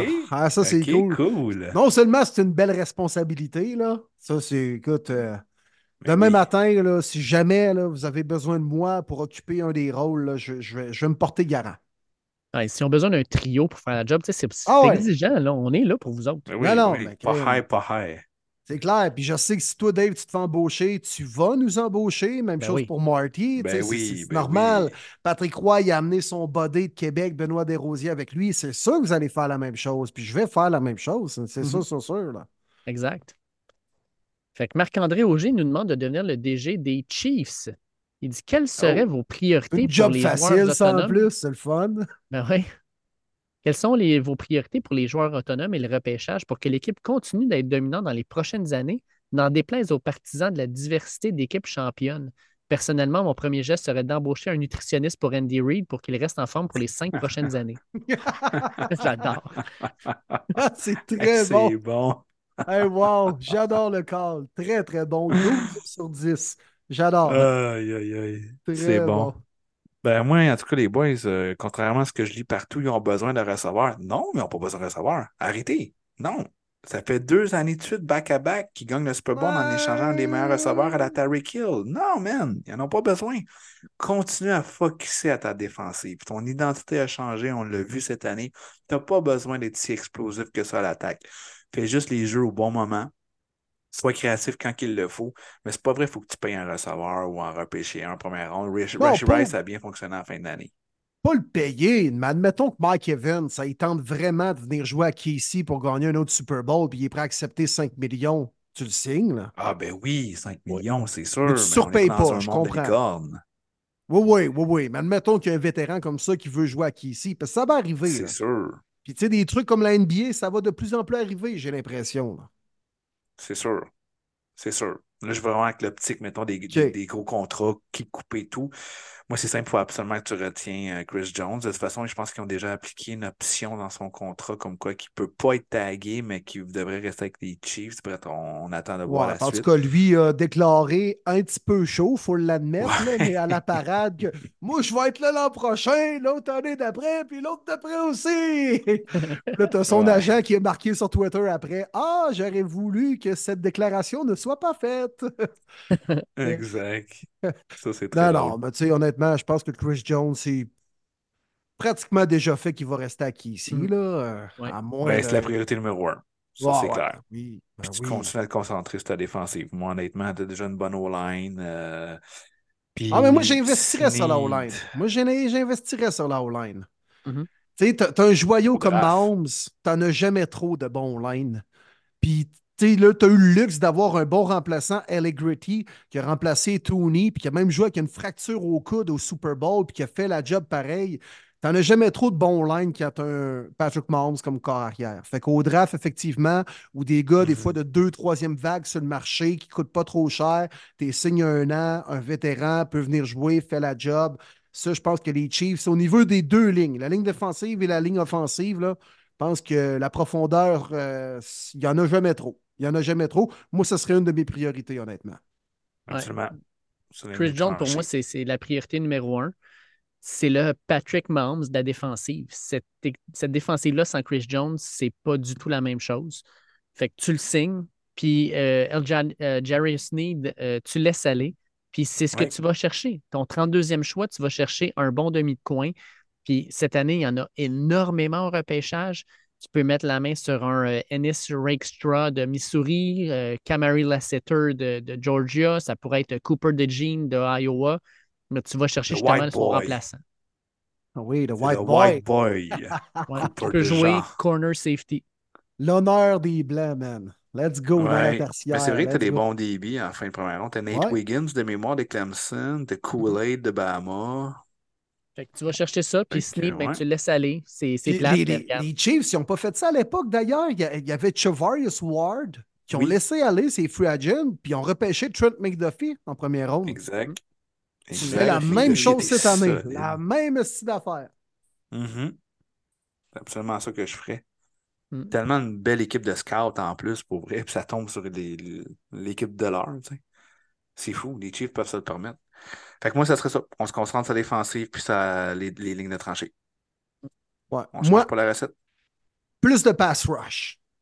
Je voudrais qu'on mette plus de pression sur le corps arrière. On aurait pêché un, euh, chasseur de corps avec le, premier choix l'an passé, là, mais là, il, Mhm. s'est blessé très rapidement. là. Comment est-ce qu'il s'appelle, lui? Félix, avec un nom à coucher dehors. Là. euh, Ouais, ou Wandozy, ou ouais, euh, lui, là, ou- chose. Là. Ah ouais, on n'a rien vu cette année. Ouais, Ouais. George Karlaftis, il est correct, sans Que- plus. non, il est correct, il est correct. Il a besoin d'aide. Il a besoin d'aide. Puis, tu sais, des pass rush en, en rotation, t'en as jamais trop non plus. T'en as jamais trop. Chris Jones est bon. Tu l'as dit, euh, Dave, c'est ton Patrick Mahomes en défensive. Mais je pense qu'il a besoin un peu d'aide autour de lui. Moi, j'investirais un peu là-dessus. Là, depuis que euh, Frank Clark n'a vraiment pas été euh, une bonne expérience euh, il y a quelques années. Depuis ce temps-là, c'est un peu tranquille au niveau de la pression à l'extérieur octroyée sur le corps arrière. Manu Arsenault, même type de question. J'aimerais savoir, les boys, si vous étiez le DG des Bengals, vous feriez quoi avec T. Higgins et Tyler Boyd? Bon show, messieurs. Euh, ben, moi, c'est pas mal simple. Tegan, c'est tag. Puis si les prix sont trop élevés, c'est trade. Je vais chercher un pic haut. Puis Tyler Boyd, ben, c'est bye-bye, c'est sûr. Mhm. Sûr, sûr, sûr, sûr. Rendu à quoi, 30 ans en plus, je pense? Non, c'est correct. Ça a été un beau trio de receveurs, mais euh, je pense que c'est pas mal le scénario le plus beau. Ouais. T'es assez d'accord avec Marty, puis euh, essaie de monnayer justement la valeur de T. Higgins. Si tu peux pas te permettre de le payer ou de le franchise tag, mais de le perdre l'an prochain, là, c'est quoi? Il faut que tu gagnes à tout prix cette année avec ton duo de receveurs et le retour de Burrow. Ou sinon, monnaie la valeur de T. Higgins. Puis, tu sais, il va en avoir des bons, des deuxièmes disponibles sur le marché des agents libres ou t'en repêches un également. Tu sais, t'es pas tant mal pris non plus, là. Mais euh, moi aussi, ce serait mon scénario numéro un, mais j'ai l'impression qu'on on va perdre T. Higgins d'une façon ou d'une autre. C'est mon feeling. Ouais. Ben, il va falloir qu'il aille chercher quelqu'un d'autre pour euh, justement tu sais, être de l'autre côté de ce fameux Jamar Chase. Puis ça ne me surprendrait pas, là, tu sais, de plus en plus, je regarde dans les, les mock drafts, puis Brock Bowers commence à glisser. Crime, s'ils se Oh, ramassent entre les mains des. Bengals, là, Simonac, Brock Bowers puis Jamar Chase. Ça Ah, serait mais je pas leur juste. souhaite pour vrai. Des Ouais, qu'ils n'ont pas puis- de tight end, honnêtement. Exact. C'est pas exact. chic, là. Bowers. Ouais. Débile. François de Montigny, notre euh, chum euh, qu'on a, euh, on a eu bien du fun avec lui à New York. Ben oui, il y avait un beau polo d'une chemise des Browns. Ben oui. on a eu bien du fun. On était où, Dave, déjà? Ou, euh, Pas un peu irlandais, là. Ouais, comment ça s'appelait cette affaire-là? En tout cas, ça, là. On a eu On bien du fun. Pub. nous dit Bonjour les boys. Je commence à m'intéresser de plus en plus aux Falcons. Puis euh, si vous étiez leur DG, que feriez-vous pour le poste de corps arrière? Il nous donne cinq options. Il dit premièrement, statu quo pour une saison avec le duo Ridder-Heineke. Moi, on Non. peut le dire que ça n'arrivera Non. pas. là. Même, le, même, No! même Morris a dit que Non, c'était. non, c'était- Morris, il a dit écoute, j'accepte pas la job si ça reste de même. Là. Exact. Carrément. Fait que ça, déjà, l'option 1, c'est pas c'est plus à la table. Fait qu'on va regarder les autres. Signature de Kirk Cousin pour plus ou moins 2-3 ans. Trade pour obtenir euh, Justin Fields. Trade up au repêchage pour repêcher top 3 corps arrière. Ou autre Trop option cher. possible. Puis il dit bravo pour votre excellent podcast et merci de continuer votre podcast pendant encore un autre neuf semaines. Vous êtes quand même un des seuls podcasts francophones qui continue après le Super Bowl. Yes, un grand merci, Yeah. mon cher François. Bien gentil. Merci encore pour les peintes que nous avons partagées ensemble à New York. Et bonne question. Euh, c'est vrai, je pense que. Il y a bien du monde de premier début, même nous par la bande et des gens au Québec, euh, puis quelques-uns à Victo, là, on, on, on s'intéresse à ce qui se passe avec les Falcons. On aimerait ça que les Falcons soient une vraiment bonne équipe établie dans la NFL, puis que notre chum Matthew ait du succès, puis qu'il joue longtemps en série, puis peut-être même au Super Bowl à un moment donné. Donc, euh, c'est clair qu'on souhaite que les Falcons aient du succès, euh, mis à part peut-être quelques partisans des euh, des Saints, et, euh, Saints. Des Panthers. Il y en a-tu vraiment? Ah, il y a? Edwin. Où ça? Edwin. il y a Edwin. Oui, c'est vrai. Un baf, écoute. Brian Burns. Ouais. Il aime bien Burns. En tout cas, mais en tout cas, je voulais parler de façon générale. Je pense que les gens s'intéressent un peu plus à ce qui se passe avec les Falcons, mettons, que- qu'il y a deux ans passés, là, avec raison. Euh, fait que, fait que, fait que. Ben, le meilleur scénario, honnêtement, on en a parlé un petit peu pendant- tantôt. Je vous laisse répondre à, à la question, les gars, après. Pour moi, ce serait vraiment de faire une transaction pour Justin Fields, surtout avec les jeunes éléments autour. Ce serait carrément le gars parfait pour la situation des Falcons actuellement. Oui, Kirk Cousins est une bonne option, mais Kirk Cousins est en fin de carrière alors que les autres sont en progression. On pense pas que le timing serait excellent autant pour Cousins que pour les Falcons. Justin Fields, c'est un gars de la Georgie. Il est né en banlieue d'Atlanta. Le fit est parfait avec les Falcons. Oui, je suis d'accord que c'est le scénario numéro un idéal pour les Falcons. Pour moi, ça reste le trade avec Dustin Fields. En plus que ça ne te coûtera pas ton choix de première ronde, tu vas pouvoir repêcher une position de besoin qui est peut-être, euh, peu importe, probablement en défensive. Moi, je pense que ça serait un pass rusher, donc tout améliore doublement. Euh, je trouve ça intriguant quand même, l'option de Kirk Cousins. Euh, je pense que ça peut être un bon gars. Par contre, ce qui m'inquiète beaucoup, évidemment, c'est sa blessure. Il arriverait dans une nouvelle équipe peu, de chimie qu'en entraînement, on ne sait même pas s'il va pouvoir le faire avec sa blessure, est-ce qu'il va être prêt week 1. C'est tout cet aspect-là qui me fait dire que ah, c'est difficile si tu le signes en deux ans puis tu perds déjà la moitié de ta première année. Je pense pas que le fait est là. Fait que ça revient que pour moi, effectivement, je suis d'accord avec Will. L'option numéro un, c'est Fields. Alex Martel nous demande, les gars, euh, bonjour, j'aurais une question concernant les joueurs autonomes en tant que fan des Broncos comme un certain oh. membre euh, du podcast. Alors qu'il y en a, ça existe encore, ça. Ben oui, ben oui. Broncos Country, let's go. Ben oui, ben oui, c'est une grande franchise là, quand même. Là. Euh, vous pouvez me le remettre d'un dents. Je sais que la mienne est pas mal moins performante. En tant que fan des Broncos, j'ai vraiment aimé euh, voir évoluer Von Miller dans le chandail de Denver. Bien que je sois conscient qu'il ne soit plus le joueur qu'il était, je pense qu'il pourra apporter une expérience précieuse. Y a-t-il des chances qu'il fasse son retour à Denver ou serait-il préférable pour lui de signer avec une autre équipe ou même de prendre sa retraite? Merci beaucoup et félicitations pour votre excellent travail. Thank you, Alex. Alors, je vais te laisser euh, répondre en premier, Marty, je pense merci Alex euh, pour la question. Euh, premièrement, Von Miller n'est pas agent libre et toujours lié avec les Bills de Buffalo qui ont une, décision à prendre. Lui qui va être sur la cap de mémoire à 14,6 l'année prochaine. Saison désastreuse. On voit vraiment le déclin malheureusement de Von Miller qui a connu une carrière phénoménale. Euh, je pense que la décision va être assez facile. Je ne sais pas s'il y a du dead cap. Je n'ai pas regardé en détail le contrat, mais je pense que c'est inévitable de le couper. À la suite de ça, est-ce que je veux vraiment revoir Von Miller, moi qui est son fan numéro un probablement euh, au Québec. Euh, je vais dire non. Je veux pas voir Von Miller revenir à Denver. On est dans une équipe avec euh, des jeunes pass rushers. On a essayé des vétérans en début d'année des Randy Gregory, Frank Clark. Ça a donné absolument rien. On a laissé la place à un Baron Browning qui a pris beaucoup d'expérience puis qui a eu un gros grade. Lui qui a passé de PFF grade de 55 l'année passée à 75 cette année. je veux voir une autre progression encore dans son cas. Des Jonathan Cooper. On parle beaucoup d'un pass rusher aussi au 12e overall euh, pour le prochain repêchage. Bref, je ne veux absolument pas revoir Von Miller. Je pense que la meilleure chose, ce serait peut-être être à rotation pour une équipe qui est aspirante à un Super Bowl, qui est prête à accepter ce rôle-là avant de prendre la retraite mais aucunement que je le vois comme euh, membre des Broncos. La prochaine fois qu'il va enfiler un chandail des Broncos, ça va être au temps de la renommée. Euh, de mon côté, je vous dirais que Von Miller, je le vois plus avec une équipe, mettons, comme tu dis, là, qui, cherche un joueur d'expérience pour entourer peut-être des, plus jeunes. Pourquoi pas, mettons, avec les Rams, lui et Aaron Donald. Je sais pas, ça, ça pourrait être intéressant. Mais non, je pense qu'avec les Bills, comme tu disais, c'est terminé, ça, ça coûte trop cher. Euh, moi, pour terminer mes questions, les gars, j'ai euh, Nicolas Baudouin, notre cher fan des Bengals. On revient un petit peu là, simplement pour mentionner la question de Nick sur le cas T. Higgins. Bon, il mentionne qu'il euh, dit qu'ils vont taguer T. Higgins, les Bengals, mais qu'ils espèrent aussi le signer à long terme, alors qu'Higgins, lui, ne veut pas nécessairement jouer sur le tag. Il y a 61 millions de disponibles sous le cap. Est-ce que ça va arriver qu'on réussisse à s'entendre à long terme ou un tag and trade? Juste pour renchérir là-dessus? Je pense qu'on va s'entendre, tout dépendamment de, la façon qu'on va faire le contrat. Il va falloir que ça soit, je pense, ascendant, dans le sens que ça ne sera pas un gros capit au début, mais un énorme capit à la fin. Est-ce qu'on est prêt justement à avoir cette euh, grosse pénalité alors qu'il sera plus, qu'il va être en déclin?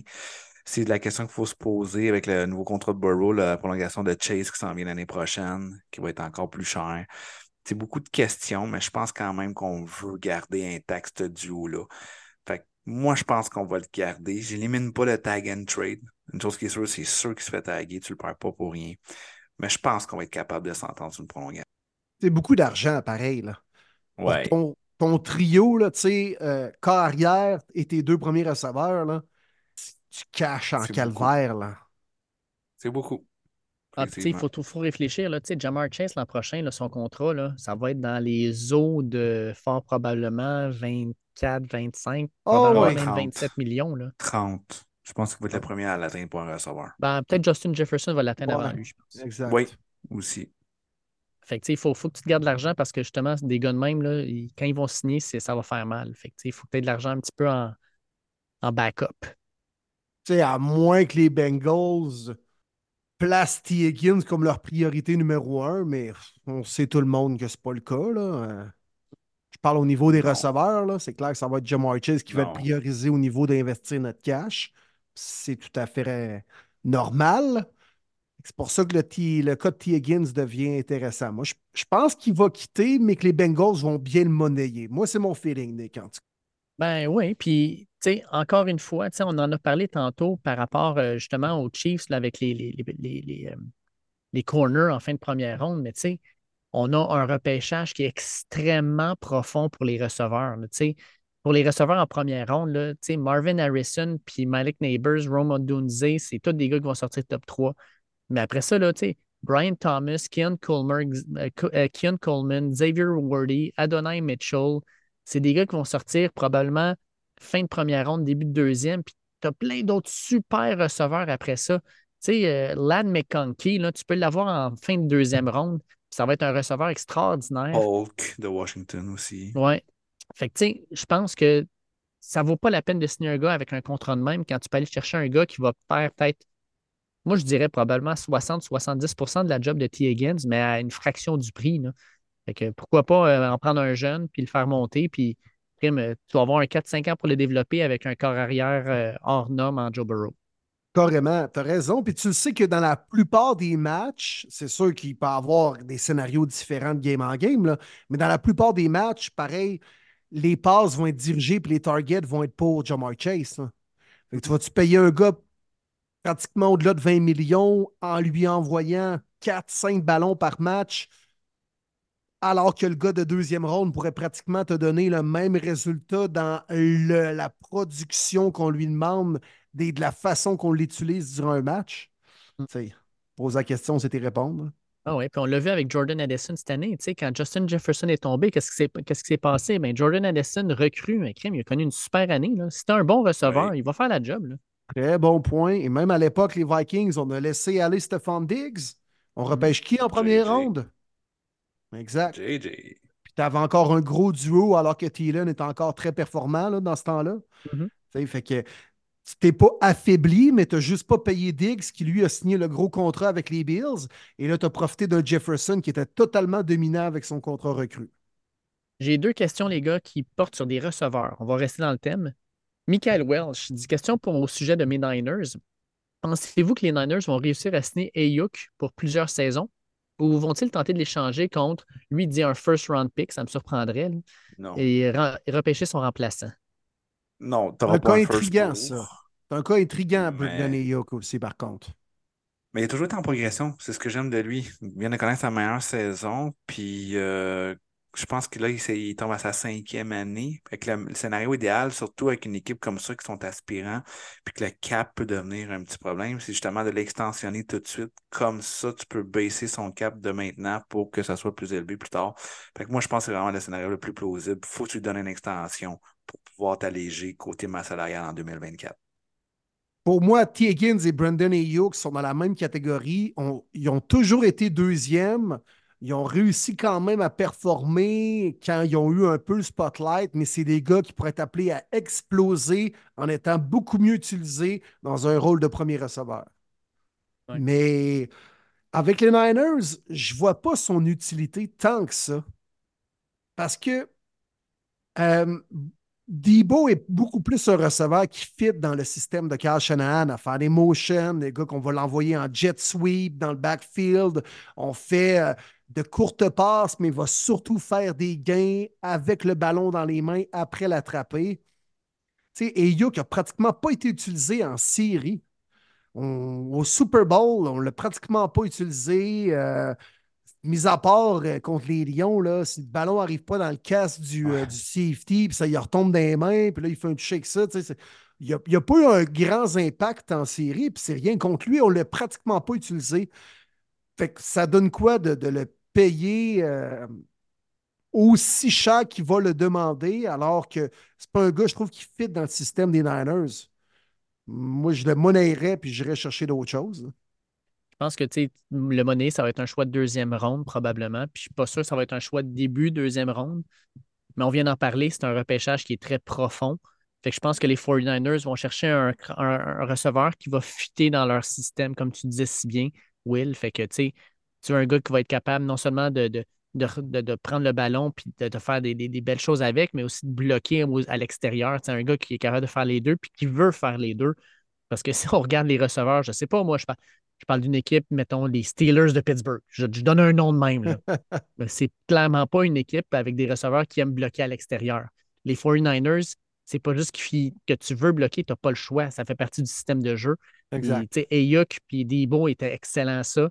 Mais il faut que tu aies repêché un gars qui est prêt à le faire aussi. Ouais, c'est vrai. Maxime Denis nous dit euh, Question pour mes Colts, vous faites quoi par rapport au receveur? Est-ce que vous re ou taguez Pittman? Est-ce qu'on va chercher un gars comme Evans? Est-ce qu'on repêche un receveur au 15e rang? Ça serait quoi vos moves? Non, non, mais quand tu as un bon joueur comme Michael Pittman, tu ne peux le laisser aller, voyons donc. 30, euh, millions, c'est le premier à atteindre 30 millions avant Justin Jefferson. Ben non, montons un autre marche. 35, tabarouette. Pourquoi pas? reset le marché. Une exagération ici. non, non, mais pourquoi, dans les scénarios possibles évoqués, le fait de perdre Michael Pittman est là-dedans? Voyons donc. C'est God. Mais t'as un, un, QB rookie en plus. T'as de l'argent pour le payer, il me semble, non? Ouais. Non, j'exagère un peu, Maxime, là. Euh, vous, vous, en convenez, mais euh, ben, tu sais, euh, autant j'exagère, mais pas tant que ça, juste avec ce que je viens de dire dans les dernières secondes. Mais tu sais, si tu as Anthony Richardson l'année prochaine comme partant, faut que tu gardes Michael Pittman. Pour vrai, ça va être qui ou sinon ses armes à qui lancer le ballon? Josh Downs. Ah, Alec Pierce, là.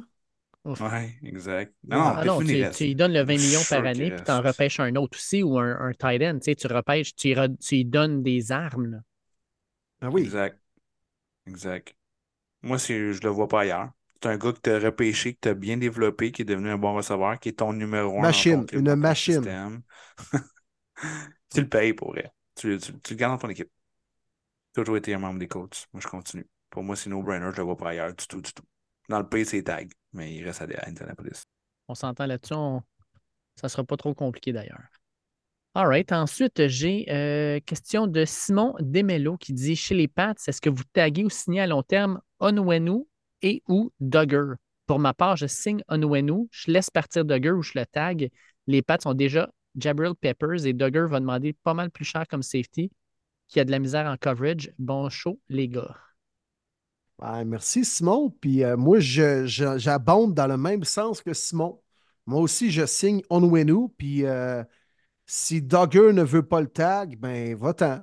Parce que c'est un bon maraudeur, mais c'est un gars qui va aller ramasser des plaqués parce que le premier niveau n'a pas fait le plaqué, puis le deuxième niveau n'a pas fait le plaqué. Fait que là, ça te ramasse une stats dans, ta banque à toi, mais tu as plus ramassé les dégâts que d'autres choses. Puis, Onwenu, c'est un gars qui a été. Euh, qui a été développé par les Pats, mais c'est un gars tellement important sur une ligne offensive parce qu'il a déjà joué aux trois positions. Il a déjà joué même centre à l'occasion. C'est un gars qui peut toujours euh, te, combler un poste puis te combler un trou sur la ligne offensive. Ça, ça vaut de l'or. Il n'y en a pas beaucoup des O-line comme ça dans la NFL d'aujourd'hui. Alors, pour moi, c'est un no-brainer que les Pats doivent garder Onwenu. 100% d'accord, Will. Pour moi aussi, même chose, Ron Wenu. Puis Dogger, c'est style de safety dans la boîte. Là, euh, il est là pour euh, arrêter le jeu au sol. c'est correct, t'en as besoin, mais t'en as pas besoin sur tous les jeux, surtout pas dans la nouvelle facette de la NFL. En coverage, c'est plutôt difficile. Fait que euh, oui, tu veux le re-signer parce qu'il a quand même eu sa meilleure saison, tu veux le garder, mais c'est un choix à faire, c'est 100% de Wenu que tu vois. Fait que j'aborde dans le même sens.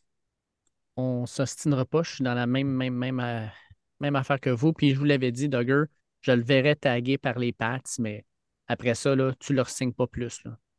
Ah, je suis pas d'accord, Dave! Alex Boy nous dit euh, Est-ce que les Bucks ont signé Mike Evans et Baker Mayfield? Oui. Hey, c'est une bonne question, ça. C'est du Oui, bidou, Alex. là. Oh oui, mais moi je pense que oui. Puis let's go. Un an. Les deux, un an. On essaie de répéter la même chose, puis peut-être même aller une étape plus loin l'an prochain. Tu sais, la, la division est ouverte. Euh, Mais un an, pense- Baker refuse ça, Will. ouais, probablement, Puis effectivement. Puis tu tags Winfield, tu peux pas perdre Winfield. Aucune chance. Faut que tu le tags. Ouais, ouais, ouais, ouais. C'est ça le problème. Ça va- J'ai hâte de voir, c'est pas vrai, ça. On en Ouais, parle ouais, beaucoup mais- des Bucks, là, mais j'ai hâte de voir ce qu'ils vont faire. Ben, admettons qu'on signe Winfield à long terme, parce que c'est clairement la priorité. C'est un gars qui fit Ça, ça avec les. Bucks. Ça va être, ça va être le nouveau post boy un peu des, des Bucks en défensive. Là, il va prendre le flambeau de, de Levante David. là. Ça va être lui maintenant. là. Oui, 100%. Fait que Là, tu- C'est sûr, ben, c'est- ben, Baker, tu le tags? Mhm. Parce que c'est clair qu'un contrat juste d'un an, il n'acceptera pas ça. Il pourra aller chercher beaucoup plus sur le marché des agents libres. Mais en le taguant un an, puis tu dis qu'Evan serait de retour, puis let's go, on vise encore les séries, pense que c'est dans le domaine du possible. Oui, mais il faut vraiment que tu le Mhm. convainques de jouer sur le tag. Avec la belle année qu'il t'a donnée, il mérite son contrat, honnêtement. Ouais. Tu veux pas jouer une, une affaire de friction, justement, de ah, pas trop ces tags, mais je décalisse après, genre. Tu, sais, tu Ouais. veux pas ça non plus, là. Mais est-ce que Evans revient si Baker part? Ça, je pense que non. Non, puis Baker, il a, il a clairement montré euh, son intérêt à dire je reviens, puis je veux que Mike Evans soit là. là. Ouais. Ouais. Et puis je veux pas voir Evans ailleurs, pour vrai. C'est Mm. Mr. Box, pour vrai. C'est quoi, 9 années de suite à 1000 verges et plus? C'est fou, Ouais. là, pour vrai. Débile. C'est débile, que j'adore ce receveur. Faut qu'il reste à tempo. Eux, ils vont perdre Devon White. Bon, c'est pas grave, ça. Pendant Baker surestimé. Ben oui. Ah oui, Mais vraiment. Winfield, Baker, Evans, ouf. Ah, c'est quoi leur capite? là. L'avez-vous euh, proche? Avez-vous les caps euh, devant ça. vous, les boys? Oh, il m'a demandé de voir ça. Je peux te dire ça dans quelques minutes, moi, avec. Ce sera pas bien long. Euh, le top 51, présentement, il est à. euh, cap Là, moi, je vois sont- un 32 millions de cap space. Ouais, moi avec 32.1. Là, on a su que le cap devrait être à 250 millions. Fait que je sais pas le site que vous avez, prédit 213, fait combien, qu'il y aurait, il y cap. aurait encore pas mal d'argent. là. Il serait Oh boy, ajoute ok, 37 c'est millions, hot. fait qu'il serait à 69 millions. C'est énorme. OK. Là, je me sens Ouais, plus là, tu as peut-être des contrats aussi qui entrent en vigueur pour la saison 2024 qui sont plus élevés. Là. Je connais pas euh, la Ouais, c'était situation de pas chaque joueur. encore. Mais tu sais, Ouais. honnêtement, à qui ça pourrait arriver? tu sais, Des, des énormes augmentations de contrats? Tristan Wirfs, peut-être, qu'on a signé à long terme récemment. Euh, tu sais, où Ryan Johnson s'en va, il a pris sa retraite. Oui. Euh, ils vont quand même avoir une marge de manœuvre intéressante, les Ouais. Bucks. hein. Puis ça me surprendrait pas Bon, qu'il ben- release un gars, mettons, comme un Chris Godwin. là. Tu pourrais le releaser puis aller, euh, aller t'économiser un peu d'argent. Ah ouais, ah ouais. Ah ouais, il doit avoir des cap comme- casualty, c'est sûr, t'as pas le choix. Mais T'sais, je pense que le scénario. Gage il à est là. 8 millions, qu'est-ce que c'est ça? À lui, tu le releases. Puis si tu le releases pas, avant euh, le 1er juin, là, c'est c'est Brady qui le voulait. 6,9 millions que tu économises. Ouais. Parce que c'est Brady qui le voulait, Gage. Il voulait comme recevoir 4. Arrêtait Ah pas de dire ouais. qu'il l'aimait du côté des Falcons. Mais il aurait pu partir en même temps que Brady, par contre. Bon, quand Hey, tu l'as pas emmené dans tes bagages? Non, Ah, non, j'ai pas vu. Ah, fuck, OK. Il le voulait en s'en venant, mais repart avec tes déchets. Ah, regarde. S'il est reparti avec Gronk puis Brown aussi, ben, il peut repartir avec Russell Gage. Exact, Mm. exact. Mais non, moi, tout ça me fait dire que je pense qu'on va être capable de garder notre trio important. Là. Tu tags Winfield, puis tu re-signes Baker, puis Evans. Je pense que c'est dans le faisable, absolument. Puis je leur souhaite. Ouais. Deux petites questions qui restent. Jeffrey Martel nous dit Salut les boys. Étant fan des Jaguars, ils n'ont pas le choix de signer Josh Allen. Puis on est d'accord avec toi, on va probablement le taguer. même. Absolument. Euh, il dit euh, Par contre, euh, vous feriez quoi avec Ridley? Personnellement, je le laisserais aller, puis je ferais tout pour avoir T. Higgins. Euh, oui. Intéressant. Puis Ridley, les boys, vous connaissez la clause, hein? Je sais pas si vous Ouais. vous en souvenez dans l'échange avec les Falcons, que s'ils signent une prolongation de contrat, les Jaguars doivent donner absolument un choix de deuxième ronde. C'est cher. Hey, là, ce cher. serait donc une paire de deux pour Calvin Ridley Exact. si jamais il signe à long terme, parce que tu as déjà payé initialement un choix de deuxième ronde pour faire son acquisition. Ouais. Euh, c'est un choix 3, je crois, initialement. Puis prolongation, ça serait un 2. Mais est-ce que c'est un, proche d'un enfant la même, me semble, Will? OK. Mais, euh, mais là, ce que les analystes disent, puis c'est vrai, j'y ai pas pensé, tu n'as pas le choix de le laisser être agent libre parce que si tu le signes comme agent libre, c'est pas une prolongation de contrat, donc tu ne donnes pas ton choix de 2. Mais c'est fou, là, mm. pareil. Tu n'as pas le choix de penser de même. Mais tu prends le guess que le 11 mars, c'est l'ouverture des négociations. Fait toi, tu te dis, bon, j'ai une entente verbale avec Calvin Ridley qu'on va signer le 13 pour pas que je donne mon choix de 2. Mais imagine une équipe par ton petit nowhere puis il dit, gars, moi, je te le donne, ton 25 millions. Oh, ouais, un peu, je suis sûr que je vais rester à Jacksonville. C'est fou, là. Avouer pareil que le DG, ça le met dans la merde, là. Tu veux pas le ah perdre ton choix de deuxième round, là. Non. Non, mais. C'est touché, man. Non, non, puis, mais tu sais, dans la, transaction, quand tu as payé pour faire l'acquisition de, de Redley alors qu'il était déjà suspendu, tu, tu misais sur euh, cette année, ben, c'est-à-dire la saison qu'on vient de vivre, là. Puis tu pensais vraiment créer un duo choc avec Lawrence puis Redley, puis ça n'a pas marché vraiment, là. Ça a été correct sans plus, là. Il n'y a, a pas vraiment eu de flamèche entre les deux, là. Fait que euh, moi, je le laisserai aller. Tu n'as pas le choix. Tu l'as tenté l'expérience, ça a plus ou moins marché. Pourquoi tu t'entêterais à continuer cette expérience-là, puis en plus t'amputer avec un autre choix donné? Ouais, c'est ça. C'est ça qui te met dans la merde.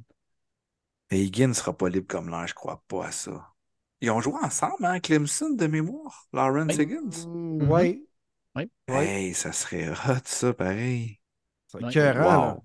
Belle réunion. Ce serait écœurant, là. Mais tu sais, les, les, Jaguars pourraient avoir euh, tout ce que les Bengals recherchent pour un tag and trade, par contre. Là. Tu donnerais le deuxième aux Bengals en place de donner aux Falcons. Mm-hmm. Ouais, mais tu sais, si je te donne le choix, tu prends-tu T. Higgins ou Calvin Ridley? Higgins. Ah oui. J'y pense même pas, là. Non. L'âge aussi, je pense qu'on trois L'âge aussi, exact. Fait que... T'as pas le choix, hein. c'est sûr. Non, puis Jeffrey, son point est bon, là. Euh, ben il commence à avoir une grande compétition dans cette division-là. Tu sais, les Jaguars, on était là. Ah, les Jaguars vont être bons pour longtemps, puis ils vont dominer la division. Mais. Oups. Oups. Gros oups, effectivement. Puis on a de la compétition. Puis, tu sais, là, Trevor Lawrence aussi, qui a stagné cette année. Il faut que tu lui donnes des armes. Tu pas le choix, là. Tu tu as investi en lui en quelque sorte. Il faut que tu lui donnes les meilleures dispositions possibles pour performer. Puis ça, c'est pas juste d'avoir Christian Kirk comme receveur. Là. Non. Parce que là, les Colts s'en viennent bons, puis les Texans sont déjà bons, puis euh, les Titans, ils peuvent se rebâtir rapidement aussi. On ne le sait pas. Là. Regarde, les Texans, ça n'a pas pris de temps. Là. Fait que euh, les Jaguars n'ont pas le choix même de faire un grand coup. Là. Ça serait fou, j'avais pas pensé à ça.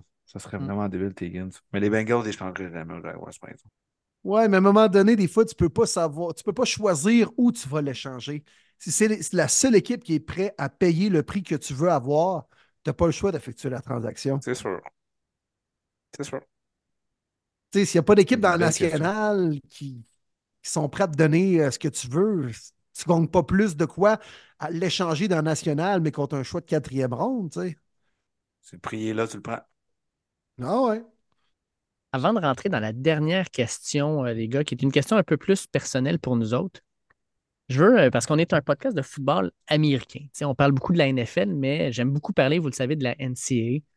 Puis je veux vous parler de ce qui est sorti dans la dernière semaine, c'est-à-dire le format des éliminatoires qui vont sortir cette année. Oh, Martin, tu as tweeté là-dessus d'ailleurs. On dit quoi? Tu as Xé là-dessus maintenant? Je Twix, ouais. On va dire tweeter, là. Ouais, tweeter. Mais euh, écoute, ça, ça va être hallucinant, le format. Parce que pour ceux qui ne sont pas au courant, euh, premièrement, la NCA, dans les années 2000-2010, ont fait un changement pour monter en éliminatoire. Euh, avant, on avait, dans le fond, on a eu des ordinateurs qui ont choisi, on a eu des journalistes qui ont choisi, puis à un moment donné, on a fait comme non, non, ça ne marche pas, on va faire des éliminatoires. Fait que depuis maintenant, depuis 2014, si j'ai bon souvenir, on a euh, des éliminatoires. Fait que quatre équipes qui se qualifient, deux demi-finales, une finale. Et là, à partir de l'an prochain, on va monter à 12 équipes. Euh, quatre équipes qui seront, dans le fond, les champions des quatre grandes divisions auront ce qu'on appelle un bye week, donc une semaine où ils ne joueront pas. Euh, les équipes 5 à 12 vont jouer, dans le fond, un peu comme 5 contre 12, 6 contre 11, etc. euh, dans ce qu'on appelle le premier tour. Puis ensuite, ben, ces gagnants-là vont jouer contre les quatre équipes qui avaient un bail, les quatre meilleures équipes, aussi un contre le gagnant qui est le moins bien classé, compagnie dans les quarts de finale. On a des demi-finales, puis le championnat national. Débile. Ça va être fou, ça. Sérieux, c'est débile. C'est le fameux débat cette année de là, bon, qui est dans le top 4, puis là, l'autre équipe méritait plus que l'autre. Ben là, tout le monde va être en série. Là, on parle des grosses têtes d'affiche. Là. Puis là, tu sais, prouvez que vous avez d'affaires là, puis rendez-vous jusqu'au bout. Ça, j'adore. Hmm. J'adore. Il y a une équipe comme Georgia, qui, selon moi, l'an dernier, était une équipe extrêmement costaude puis solide. Ben, ils ont perdu contre Alabama en dernière minute lors du dernier match, le SEC Championship ben probablement là, cette année, il rentrerait dans les séries puis il aurait fait du dommage pas à peu près si c'est pas gagné toute la, compétition aussi.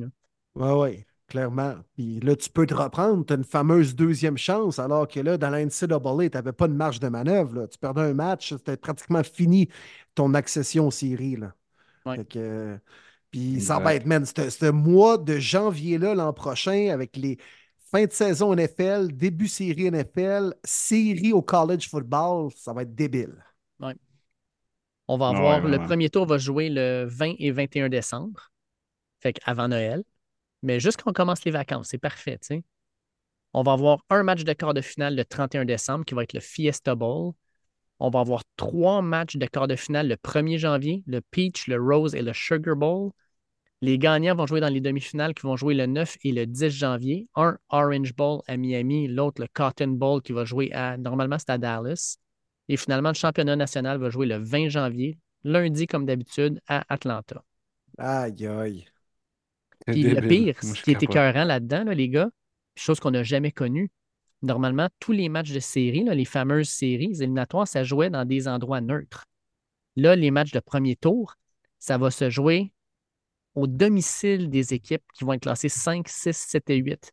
Fait qu'imaginez, mettons, un Alabama qui reçoit un match éliminatoire ou un Notre-Dame qui reçoit un match éliminatoire ou un Ohio State qui reçoit un match éliminatoire, là, ça va être hallucinant l'ambiance. Wow, débile mental. Puis ça, va valoir de quoi aussi ton rang de classement? Mm. sais, L'avantage du terrain va être tellement important dans ces premières rondes des séries-là. Fait que le fait d'avoir terminé quatrième ou d'avoir terminé plutôt cinquième, là, ça va t'avantager hein, de, jouer dans cette première ronde des séries. Fait que ça donne de l'importance au classement. J'aime ça. Oui, puis c'est de l'argent. Là. Tu, vends les billets, tu vends, de la, tu vends de la nourriture, de la boisson, des chandails. C'est quelque chose, là, ça va être important. Ah oui, puis euh, réseau de télé aussi qui vont payer cher pour diffuser ces matchs-là. Hein. Tout, le monde, tout le monde en profite. Hmm. Sauf nous autres. ben, nous autres, ça nous donne du contenu.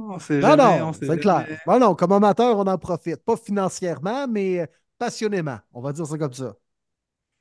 on ne ben sait jamais l'ouverture qu'on peut avoir dans les années à venir, mon Will. Ce projet ne cesse que grandir avec nous, les boys. Ok, oui. Premier début vers l'infini et plus loin encore je me verrais bien, moi, aller voir un match de, un match de séries éliminatoires un 20 décembre, là, aller, mettons, à Michigan ou à Notre-Dame. Ou... Et Colin, ça serait hallucinant. Ouais. les gars, on a déjà nos portes d'entrée avec la NCAA. On est allé à un Pro Day à Syracuse en plus. Ben oui, écoute, il n'y en a pas de ben problème. Ben oui, Ils sont prêts à nous accueillir. Là, ben oui, from here, Lebu. oui. Mais là, c'est pas vrai, là, on sera pas sur le terrain. C'est pas vrai. Là. oui, je te le dis, je te le dis. Mais non, je te crois pas. Là.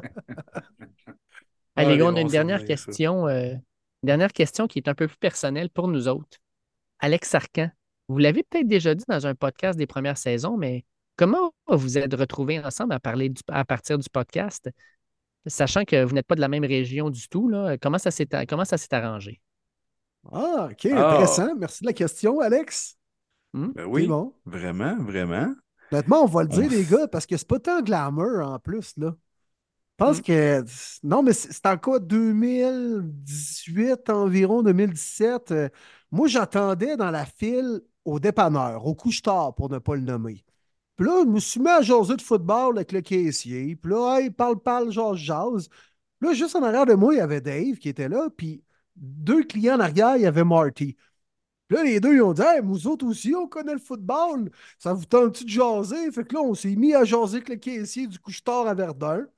Puis finalement, ben, on a continué notre discussion dans le parking, hein, les boys. Puis on s'est dit Chris, on part un podcast? On a parti un podcast. Ah, c'est pas vraiment ça qui est arrivé, hein? T'es-tu en boisson? Je me rappelle de rien. ah, vous, vous étiez là, il s'en va avec ça, lui. Hey, pour vrai, oui, je me dis, de quoi qu'il parle? Là? Je me dis, je sais que je parle à la mémoire, mais pas à ce point-là, me semble. Non, non, c'est pas le même. C'est pas le même, c'est arrivé. Euh, non, c'est sous d'autres cieux, sans, sans nécessairement Ah oui. le nommer. Un projet qu'on a déjà eu dans le passé avec d'autres personnes. euh, qui a fait en sorte qu'on s'est connus. Ben, moi puis Dave, on s'est rencontrés pour la première fois à un souper de Noël de, de 91-9, je me souviens. C'est là qu'on a eu notre première rencontre. Mhm. qu'on- on savait qu'on travaillait, moi plus NFL, toi plus NCAA. On savait qu'on était qui, mais on n'avait pas plus approfondi nos discussions. Puis par après, ben, avec les, les, les, personnes connexes, ça nous a mis en contact ensemble. Puis par les mêmes personnes, ben, ça a fait découvrir Will. Ce projet-là est éteint, puis moi, ça n'a pas été long. hein. Je pense que vous en souvenez, le lendemain, je vous avais créé un, un groupe à trois avec vous deux. J'ai dit, écoute, j'ai pas beaucoup de temps là, mais moi, je vous dis, il y a quelque chose à faire. C'est par après qu'on a discuté on- on- on- via Zoom et tout ça, qu'on a pris la décision de partir notre propre podcast qui est Premier Début. Puis on, on est super content, on, on est soudés. Euh, on se voit pas nécessairement, on se parle pas nécessairement beaucoup en dehors que le football, mais ça reste que c'est c'est la passion commune qui m'a fait rencontrer beaucoup de gens, beaucoup d'amis proches. Puis même si on n'habite pas dans la même région, ben on se considère les chums pareil de- avec ce projet-là. C'est pas mal ça, je pense, la- le résumé que je pourrais dire de, ouais. de notre Mhm. rencontre. C'est un peu ça, effectivement. Je sais pas si tu as de quoi rajouter, Dave, là-dessus, mais. Ben, moi, je dirais qu'il y a une partie là-dedans aussi qui est la magie de, de la pandémie, cochonnerie, là, grâce à, à Zoom et tout ça. On est capable de Mhm. faire un podcast à distance facilement, sans se casser la tête. Moi, dans mon garde-robe à Sainte-Thérèse, euh, Martin dans son sol euh, dans le coin de Mhm. Saint-Jacques, puis euh, Will dans son appartement à Rivière-du-Loup. Ben, on se parle comme c'était, on était un à côté de l'autre, puis pourtant on est séparés par des centaines de kilomètres. Exactement. Puis ça a pris quoi? On s'est parlé euh, pendant au moins 3-4 ans, pratiquement des podcasts à chaque semaine avant qu'on se voit la première fois en personne. là. À Ouais. Syracuse. On s'était parlé à des Syracuse, heures. c'est ça qui est et- drôle. Ben oui, effectivement. Ah oui. Marty, nous, on s'était déjà vu. Non, non, moi, j'avais déjà vu Non, Dave, c'est Dave. Oui. mais Marty, toi, la première fois qu'on s'est vu en personne, c'était chez Dave, tout juste Oui. avant qu'on parte vers Syracuse. Exact. Ah, moi, Exact. c'était fucké, man.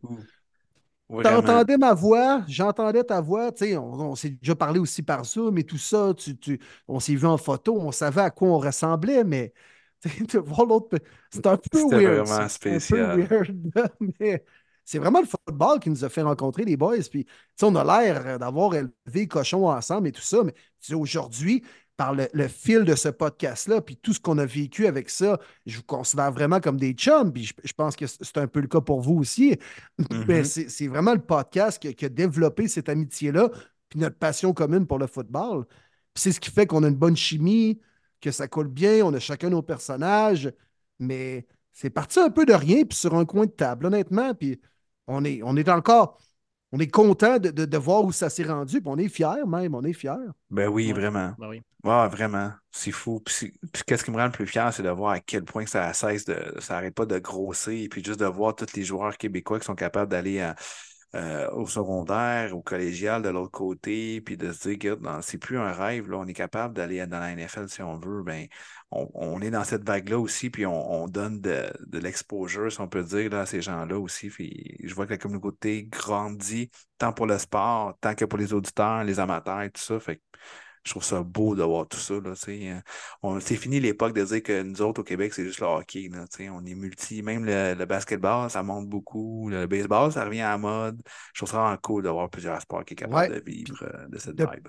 plus en plus la jeune génération là, s'intéresse un peu moins à, au sport traditionnel, là, que- c'est-à-dire le hockey et tout ça. On ouvre nos horizons, puis c'est pour ça que le football est vraiment en grande progression, comme les sports que tu as énumérés, Marty. là. Puis C'est pertinent. là. Mais en tout cas, on va remercier euh, le caissier du couche-tard. Pareil, là, Tommy, il me semble qu'il s'appelait. Euh, Écoute, merci, Tommy. Si par la pas bande, manqué de gaz, là, on n'aurait jamais rencontré personne. C'est ça. Puis Martin, je pense qu'il avait besoin d'une pinte de lait.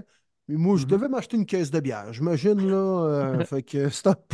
Ouais, C'est- ben, c'est je cherchais avec- du coke pour euh, compléter mon rhum. Ah oui, c'est ça. Exact. Ah, Will, toi, tu as une caisse de bière, puis il me semble que tu avais un Halo Police dans les mains aussi. Oui, oui.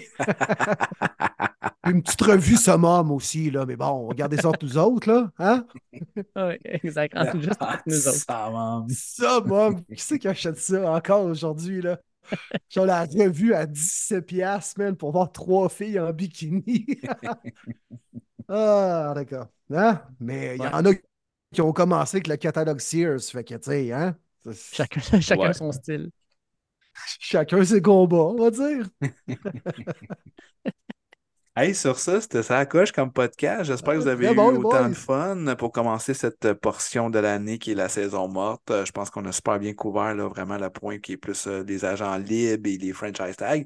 La semaine prochaine, ne manquez pas, ça va être notre spécial. Dave va parler un petit peu plus également. Le Scotting Combine, on va emmener des prospects qu'on a hâte de parler, tout ça. Puis on avoir sûrement d'autres nouvelles, évidemment. La NFL n'est pas capable d'être tranquille. Elle veut se faire perdre d'elle pendant 365 jours. Mais on va quand même beaucoup se concentrer sur euh, le repêchage et tout ça. Si vous avez déjà des questions, vous pouvez commencer à nous, écrire. On va les prendre en note. Mais on va vraiment se spécifier là-dessus la semaine prochaine pour le NFL Combine. Très grand événement du côté d'Indianapolis. Yes. Yes. Puis, euh, ben, on vous invite, comme d'habitude, à euh, aimer notre page Facebook, à la suivre. C'est là-dessus qu'on va mettre les différentes informations. Je vous annonce en grande primeur que ben, début de la semaine prochaine, lundi, je vais publier mon premier mock draft, la version 1.0. C'est un des événements que j'aime le plus parce que ça permet de discuter avec plein de monde, plein de fans d'équipe qui disent Ah, moi, mon équipe, je verrais plus un defensive end qu'un wide receiver ou peu importe. Euh, c'est toujours un moment le fun. Fait que je vais sortir ma version 1.0 la semaine prochaine. Puis euh, donc, suivez-nous suivez sur les réseaux sociaux, euh, sur Twitter X aussi. Martin, William et moi, on est dessus. Puis, euh, ben, profitez-en aussi pour euh, nous laisser un commentaire et surtout une note sur euh, les différentes plateformes que vous utilisez pour nous, écouter. Apple Podcast, Spotify. pour qu'on grandisse, vous devez absolument nous laisser une note et un commentaire. C'est utilisé par les algorithmes des différentes plateformes pour pouvoir noter les podcasts. écoutez, lâchez-nous un petit 5 étoiles, 4 étoiles rien en bas de ça. Nous, on n'accepte rien, de, rien de, de, trois étoiles ou moins. Là, ça ne marche pas, ça. Non, non, non, non. Voyons ben, Au moins une étoile par gars, là. Voilà. Tommy, lui, au couche-tard, nous a donné quatre et demi des étoiles. mais, hein. Mais, hein. Puis, euh, un petit commentaire, euh, Crème, lâchez-nous un petit commentaire qu'on va lire, puis euh, ça va nous faire plaisir non seulement de vous lire, mais de vous répondre si on est capable. Fait que aimez-nous sur les réseaux, suivez-nous, puis laissez-nous des commentaires, une note. C'est très apprécié. Je le dis à l'avance. Oui, puis merci pour les nombreuses questions cette semaine, vraiment pertinentes par rapport à la situation des agents libres, un peu du repêchage, mais votre équipe respective. Merci de participer en grand nombre. Mais on le rappelle, mes premiers débuts, comme c'est le cas depuis les débuts du podcast, là, on a même raconté euh, l'historique du, lancement, là, mais depuis les, les, débuts du podcast, c'est même Marty qui avait amené l'idée que hey, on devrait couvrir la saison morte. Quand le Super Bowl se termine, on reste en onde, on reste en onde jusqu'au repêchage, en quelque sorte. Donc, euh, on est là, euh, oui, jusqu'au mois de mai. On va vous accompagner dans la période des agents libres, par la suite mettre la table pour le repêchage. Il va y avoir des semaines un peu plus mortes que d'autres. Après ça, ça va éclater, il va y avoir des nouvelles, mais on va être là à chaque semaine. C'est l'occasion aussi peut-être de vous présenter des, entrevues dans les euh, prochaines semaines. On travaille sur des gars qu'on aimerait recevoir en entrevue, mais on aimerait vous présenter ça à premier début. Donc, nous, fidèles au poste, prêts au combat, les chums, c'est fait pour ça. On enregistre le mercredi soir, jeudi matin, c'est disponible, comme c'est le cas depuis le début de la saison à premier début. Yes, un gros merci à NFL Fans du Québec d'être avec nous depuis le jour 1 dans ce projet-là. Euh, merci pour les questionnements aussi des gens, des auditeurs et de tout le monde. Sur ça, ben, bonne préparation du Combine, messieurs. Gros événement, j'ai très hâte de couvrir la semaine prochaine, puis euh, hâte de voir les différents mouvements qu'il va y avoir aussi du côté des étiquettes de franchise. Yeah! Bonne semaine, tout le monde. semaine, les boys! Let's go!